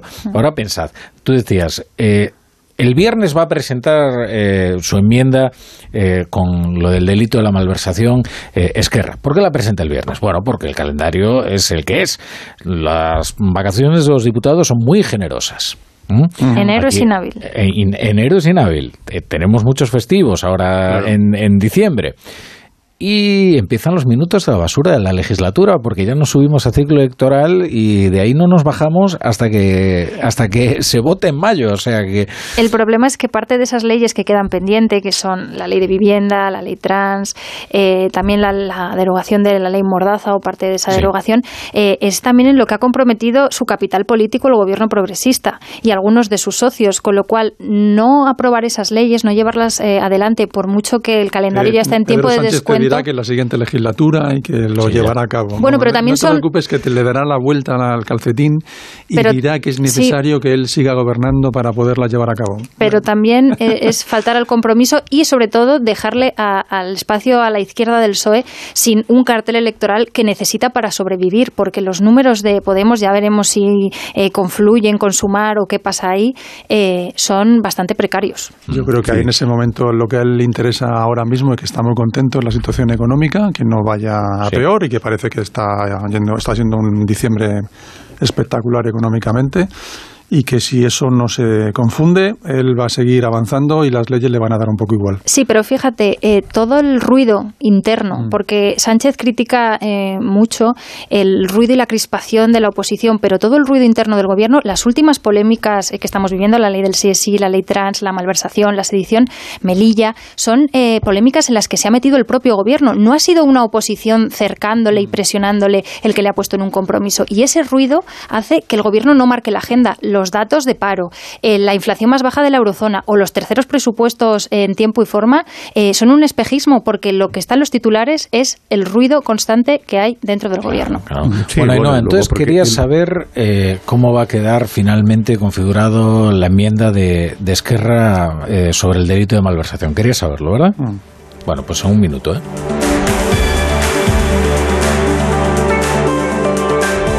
La brújula. La torre.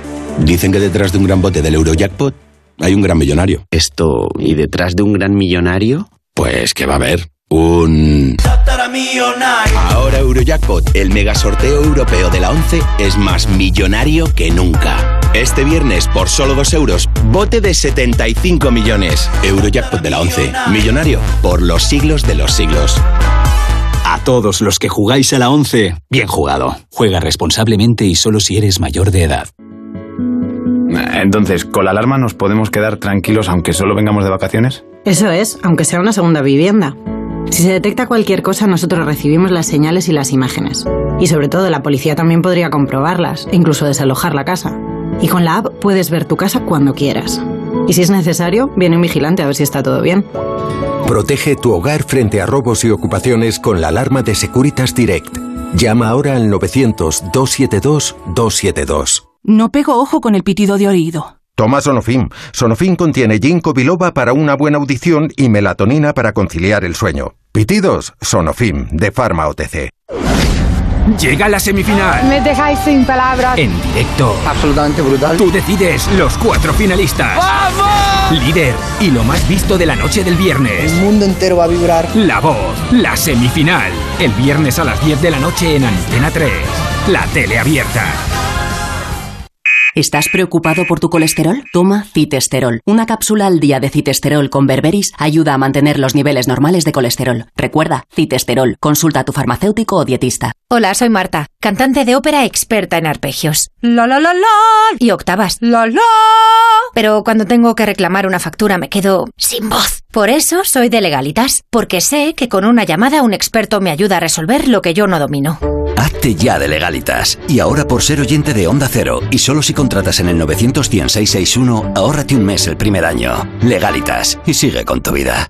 Con el frío es fundamental cuidar de nuestros huesos. Ahora con Flexium puedes. Flexium con manganeso ayuda al mantenimiento de los huesos. Flexium, consulte a su farmacéutico o dietista. ¿Tiene tu empresa una iniciativa de voluntariado o quiere participar en un proyecto de acción social? Forética, en colaboración con A3 Media, organiza Give and Gain, la Semana de la Acción Social y el voluntariado de la empresa. Del 12 al 20 de diciembre, entra en forética.org e inscríbete. La oportunidad de mejorar la calidad de vida de las personas en tus manos. Únete.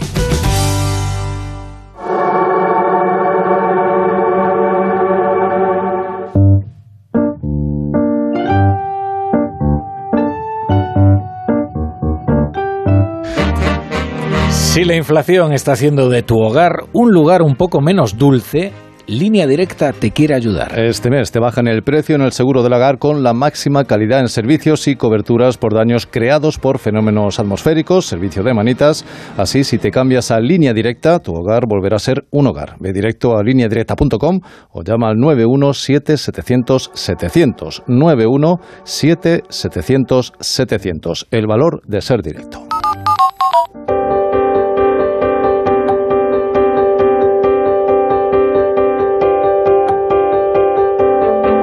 En Onda Cero, La Brújula, Rafa La Torre. Ya son y media, las once y media, las diez y media en Canarias. Les recuerdo que estamos en horario balompédico todavía, todavía. Así que si usted ha venido buscando como debe, el Radio Estadio de Noche de Aitor Gómez, solo tiene que esperar media hora para escucharlo. Puede soportarnos o puede ir a hacer otras cosas mientras tanto. Ya el lunes ya el lunes regresamos a una cierta normalidad.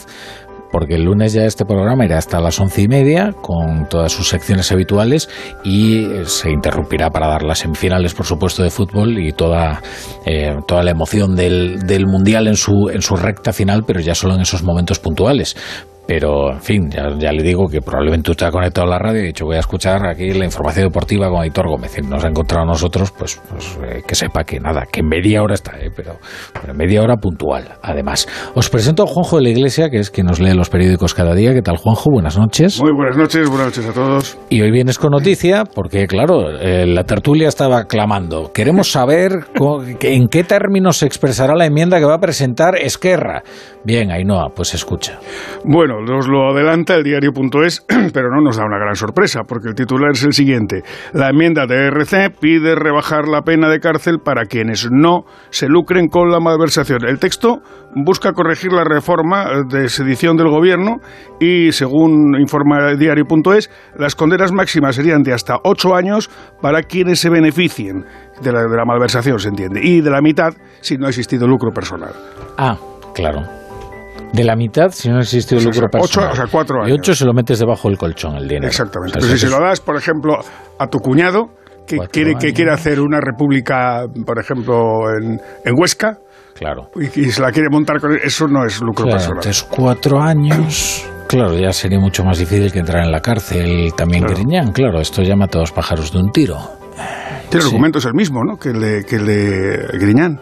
Que Claro, no, y lo que, él no se defendía, llevó un duro. lo que defendía Griñán desde un principio, que él no se había llevado un duro, eh, decía su bolsillo, ¿no? Y lo que defendían hasta, desde el hasta un libro sobre, sobre esto que se lo dedicaba a su hijo, ¿no? Y el PSOE efectivamente defendía esta postura de Griñán. Todos. Cuando salió la sentencia, el PSOE lo que decía es que eh, Griñán no se había llevado ni un euro en contraposición con otros escándalos de, de corrupción que tenían que ver con el PP. Pero esto es muy grave porque esto supone, lo comentábamos antes, dar marcha atrás a la reforma que hizo el PP en 2015 para endurecer la malversación. La malversación estaba así antes de 2015, pero el PP la, la- la endureció.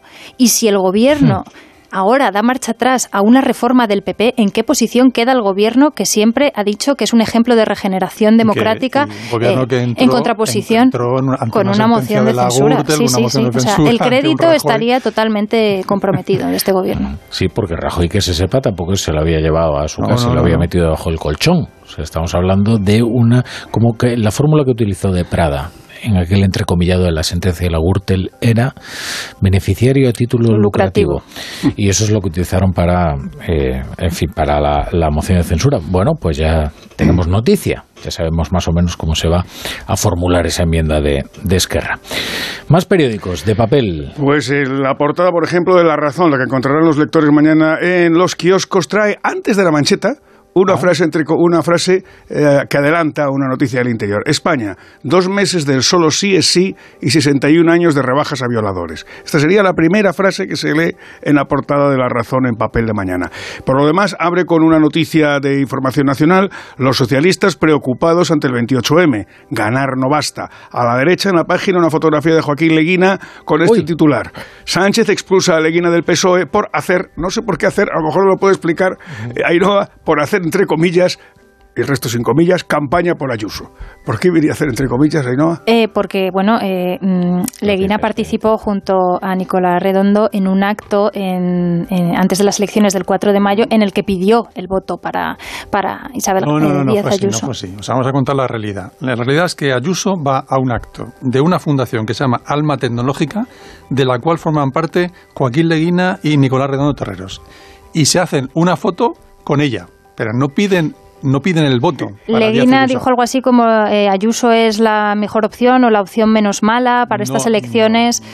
no, Durante esa campaña hay un entrecomillado de una, entre- campaña, sí, de una en ese- entrevista en, la ese en la acto en concreto, no. Y de, y de hecho, Nicolás Redondo no han tomado ninguna decisión en contra de él, pero Joaquín Leguina, como sigue hablando No, en está público. archivado, ¿eh? Lo de- el Por expediente eso te digo. de, de Nicolás Redondo está Claro. archivado. Pero como Joaquín Leguina sigue hablando en público, ver. es colaborador, es tertuliano y tiene actividad, pues han decidido eh, acabar con él. Hacer este tipo de, de declaraciones es eh, causa de expulsión del Partido Socialista. Yo entiendo que una persona que pide el voto para Nicolás otro partido, Redondo porque Nicolás Redondo presentó alegaciones, cosa, cosa que mm, no sé si ha hecho Leguina, pero me Porque la- consta porque que se la no. presentaron la, la- su, su constitución de su partido en. Vizcaya y en Madrid a Leguina nadie le defendió. Uno presentó alegaciones, otro no. Y uno pidió perdón y otro no. Es, es, es interesante Porque tiene que pedir perdón, tiene es que el pedir PSM, per- ¿eh?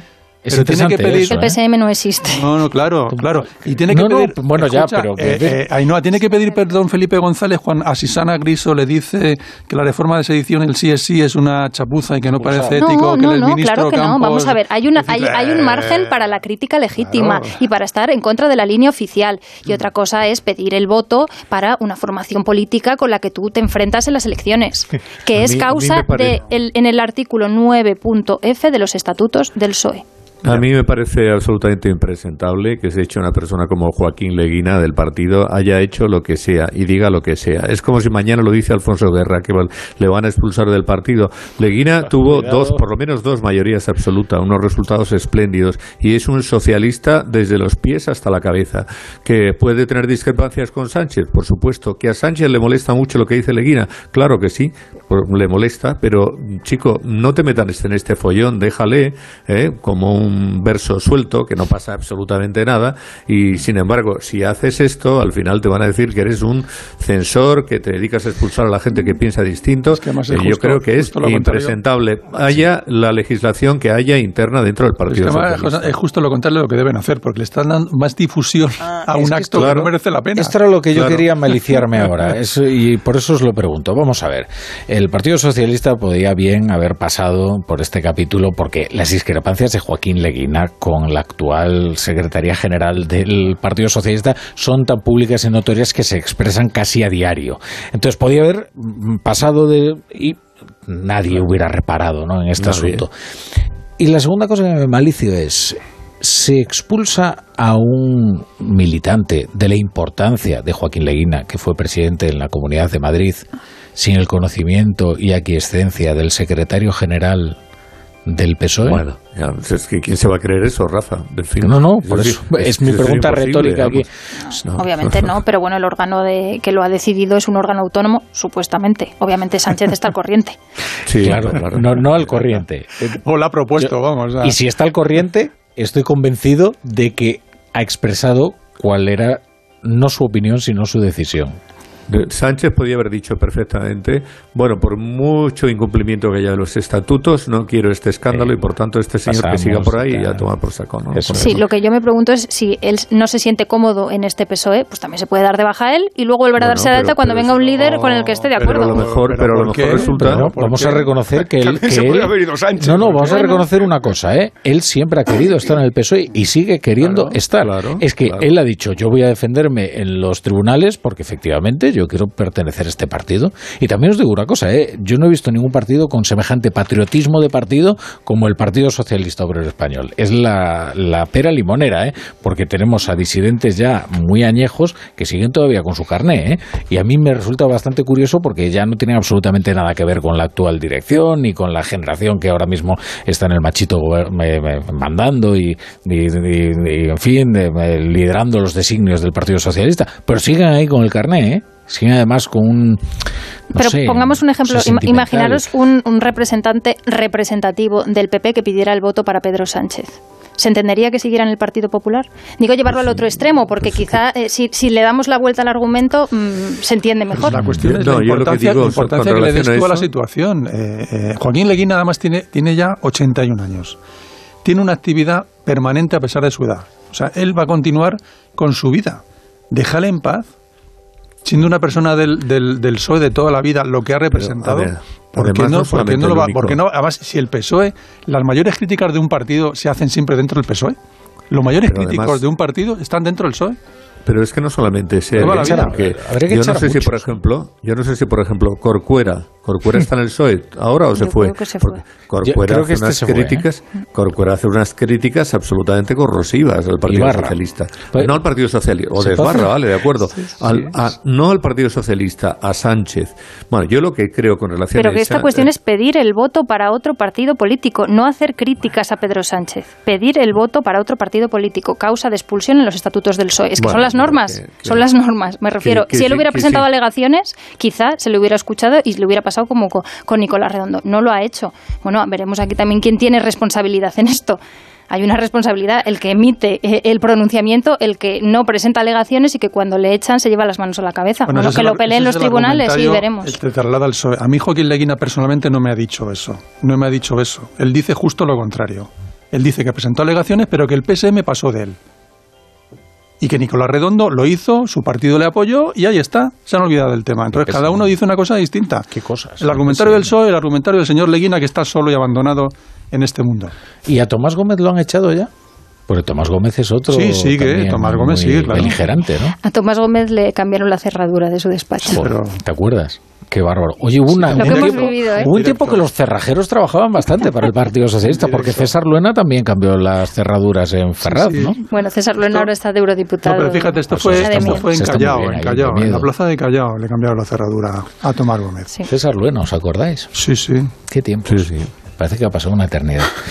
Eh, Juanjo, más periódicos. Más periódicos. Por ejemplo, perdón, por ejemplo, ABC, a que abre con este asunto. Esquerra Republicana de Cataluña exigirá un referéndum a Sánchez si quiere repetir mandato. Y abajo una fotografía del expresidente peruano, un tanto bizarra, porque aparece una fotografía que a mí me ha llamado la atención porque creí que era cosa de ABC y no, es cosa de la policía peruana. Aparece el presidente, el expresidente de Perú pixelado, no sé, para que no se le reconozca, debe de ser. Me parece una cosa un poco Estúpido, ¿no? extraña. sí. Antes, la- antes de hacerle la foto del detenido, ¿no? La fotografía la difundió la policía y tienen eh, prohibido, eh, en fin, mostrar el rostro de las personas que están siendo Claro. investigadas y no condenadas. Claro, pero en este caso es un O poco detenidas. cómico, ¿no? Sí, es bastante cómico, sí, Estáis leyendo luego. su revistilla que parece que está en la, en la consulta del dentista, ¿no? Castillo detenido por sedición tras fracasar su autogolpe en Perú. Eh, más periódicos, más portadas. En el mundo abren con un titular sobre este mismo asunto. El Estado de Derecho doblega en dos horas el golpe de Perú. Pedro Castillo, uno de los líderes de la izquierda latinoamericana, intenta disolver el Parlamento. En, a una columna a la derecha el marido de Calviño pedirá dinero a las empresas que regula su mujer. Dicho así suena fatal. No sé muy bien lo que querrán decir con esto, Mira, pero suena muy mal. Lo cierto es que esta exclusiva, esta primicia de, de, de Juan Malamet, que lleva varios días eh, el mundo con ella, eh, es interesante, eh, es reveladora de un estado de, de la situación. yo no sé si ha incurrido en algún ilícito, y eso ya pues la justicia lo, lo dirimirá, pero lo cierto es que no hay ni siquiera ya el más mínimo pudor. En, oiga, es que no hace falta que incurra en un conflicto evidente, abierto. Es que sencillamente usted está en una posición, la de vicepresidenta, en la que tiene que cuidar mucho que su entorno eh, no se beneficie absolutamente de nada o no le puedan decir a usted absolutamente nada. Y en todo este proceso lo que se ve es que, es que no se ha cuidado absolutamente nada, ni, pero ni las maneras ni las formas. No tiene, no tiene sentido que se ha elegido un cargo público alguien que tenga relación con una parte importante del gobierno. No, no, no, tiene, no tiene ninguna lógica. Además, como si no nos fuéramos a enterar. O sea, me parece que, que es pecar un poco de, de, de naif. ¿no? Lo extraño, lo, lo completamente extraño, es que con una posición tan relevante como la que tiene la vicepresidenta primera, pues al final Se la no juegue por que esto. es- claro, que esto, esto es un tema, o sea, puede ser un tema que esté simplemente desde el punto de vista estético que no es eh, admisible, pero es que es gravísimo desde el punto de vista, no sé, de la imagen que puede tener y proyectar ante la sociedad. ¿Alguna portada más, Juanjo? El país, el país que abre con este asunto también de Perú. Destituido el presidente de Perú tras intentar disolver el Congreso. A una columna a la derecha, Alemania desarticula una trama golpista de ultraderecha. 25 detenidos por el plan para tomar el Bundestag y derrocar al gobierno. Aquí no sé si será uno, ¿cómo es eso? Unos desórdenes agravados, o cómo se llama eso. O Ahí me temo que sí que cabe en el tipo de rebelión. ¿eh? Yo creo que van directamente a la cárcel. vamos. Sí, sí. eso parece. Y luego estoy echando Por cierto, esto Perdona. también es bastante útil para ver también cómo eh, Alemania defiende la integridad de su Estado. ¿eh?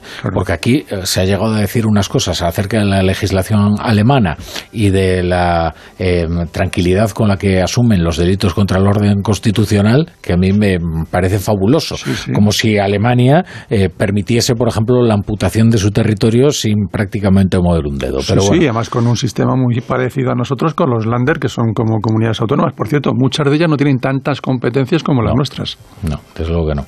Ha llegado otro periódico. Acaba de llegar ese mismo, el periódico. Hay una fotografía sobre el accidente de tren que ha habido en Cataluña con este titular. Pudo haber sido mucho peor. Dos trenes con 1.300 viajeros chocan en Moncada y causan 155 heridos en un día con niebla. La alcaldesa denuncia la peligrosidad de la curva de la estación.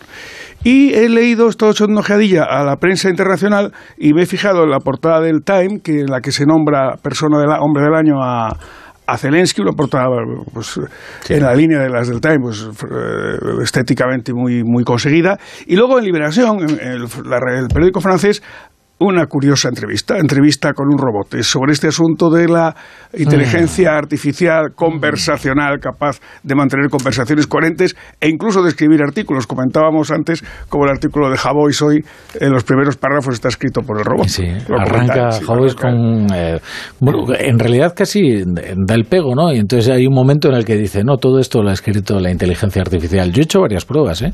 Con lo- y es bastante curioso, ¿eh?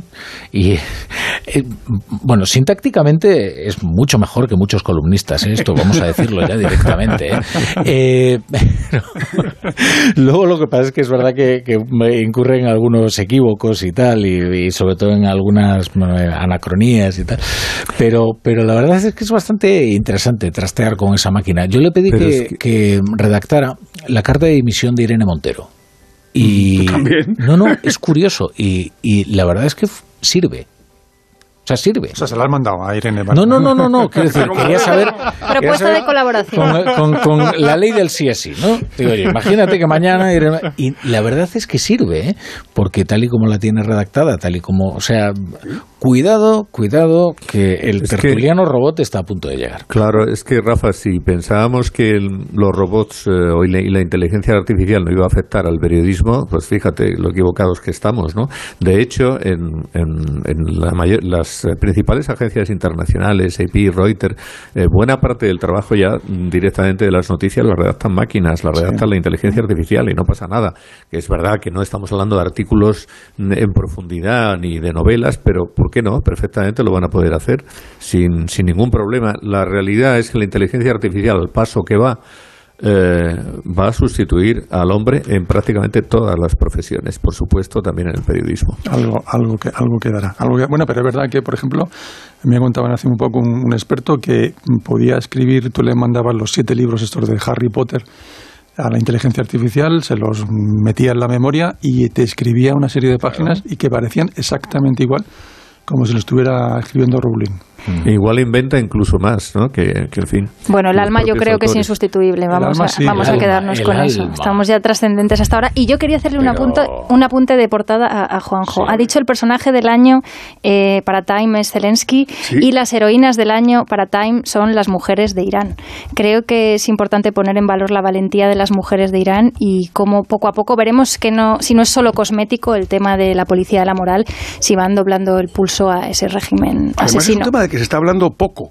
Eh, Las hemos dejado de lado. sí. Yo me acuerdo de las mujeres afganas también, que pusimos mucho el foco en ellas cuando pasó todo lo de Afganistán y luego ya enseguida nos vamos a otras cosas. Bueno, porque lo bueno, hacen como han hecho claro. los chinos hoy con el tema de la, del, de- del COVID cero, ¿no? Que Ah, es que rebajas un poco la presión, pero vas a, a seguir haciendo lo que consideres oportuno. Ahora no se llamará policía eh, religiosa, sino que le pondrán otro nombre y seguirán funcionando exactamente igual en cuanto pase el huracán, ¿no? Bueno, pero allí se están jugando la vida y hay muchas Totalmente. mujeres que van Claro, sin velo claro, por la calle, con lo cual claro, si no reconoces la autoridad de esa policía de la moral, poco sentido tiene aunque la- le pongas otro nombre. Pero Sin embargo, algo, algo ha ocurrido ahí, ¿eh? y es la pérdida de respeto también a, a algunos clérigos a, los que les levantan el turbante sin absolutamente ningún problema. Eh, mira, le he pedido aquí a la máquina. Bueno. Es que he hecho una prueba. Le he pedido aquí a la inteligencia artificial, le he dicho, escribe un poema con rima consonante sobre la eliminación de España del Mundial. Y dice, España ya no está en el Mundial, un dolor que nos hace llorar. Nuestro equipo ya no juega, la eliminación nos deja muy mal. Nuestros jugadores se han esforzado, pero no ha sido suficiente. La ilusión se ha desvanecido y el corazón se nos ha partido. Aunque ya no estemos en el camino, seguiremos siendo un gran país, seremos siempre un equipo y seguiremos luchando por la gloria. Porque aunque no estemos en el Mundial, seguimos siendo un gran equipo, esto se pone un poco pesado, y seguiremos siendo fieles a nuestra pasión por el fútbol. A ver, Bueno, es un poquito verdad, justito, sí, ¿eh? ah, llega muy mal hasta el final, ¿no? O sea, al- empieza bien, lo que pasa es que luego se desliza se repite, hacia un poco, repite. ah, digamos, hacia una pereza rajoyana, ¿no? En la argumentación, ¿no? En la que casi ya, mm, no sé, bueno, hay que mejorarlo. Es algún ripio hay por ahí también, ¿eh? Porque Sí, eso de rimar los participios uno con otro. Sí, muy mal.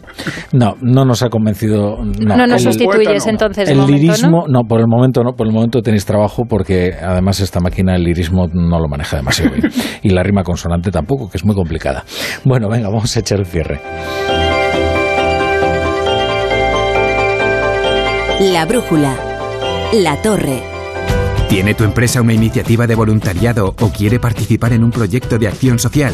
Forética, en colaboración con A3 Media, organiza Give and Gain, la Semana de la Acción Social y el voluntariado de la empresa. Del 12 al 20 de diciembre, entra en forética.org e inscríbete. La oportunidad de mejorar la calidad de vida de las personas en tus manos. Únete.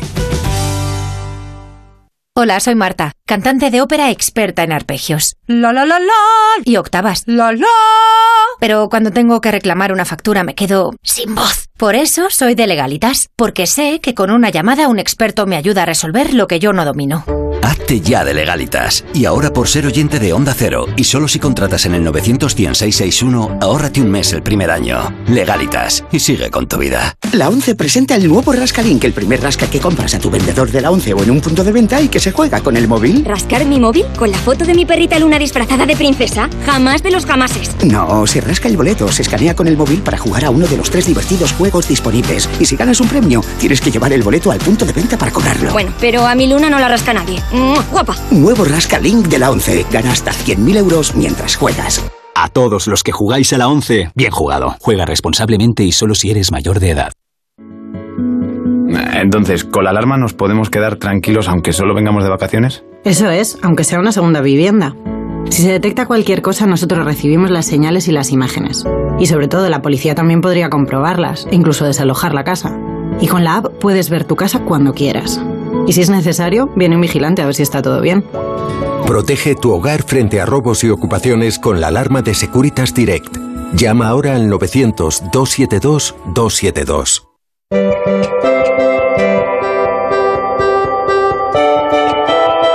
Roberto Brasero, buenas noches. Hola, buenas noches, Rafa La Torre. Bueno, estos señores querrán saber qué tiempo va a hacer mañana. Esto antes de irse a acostar.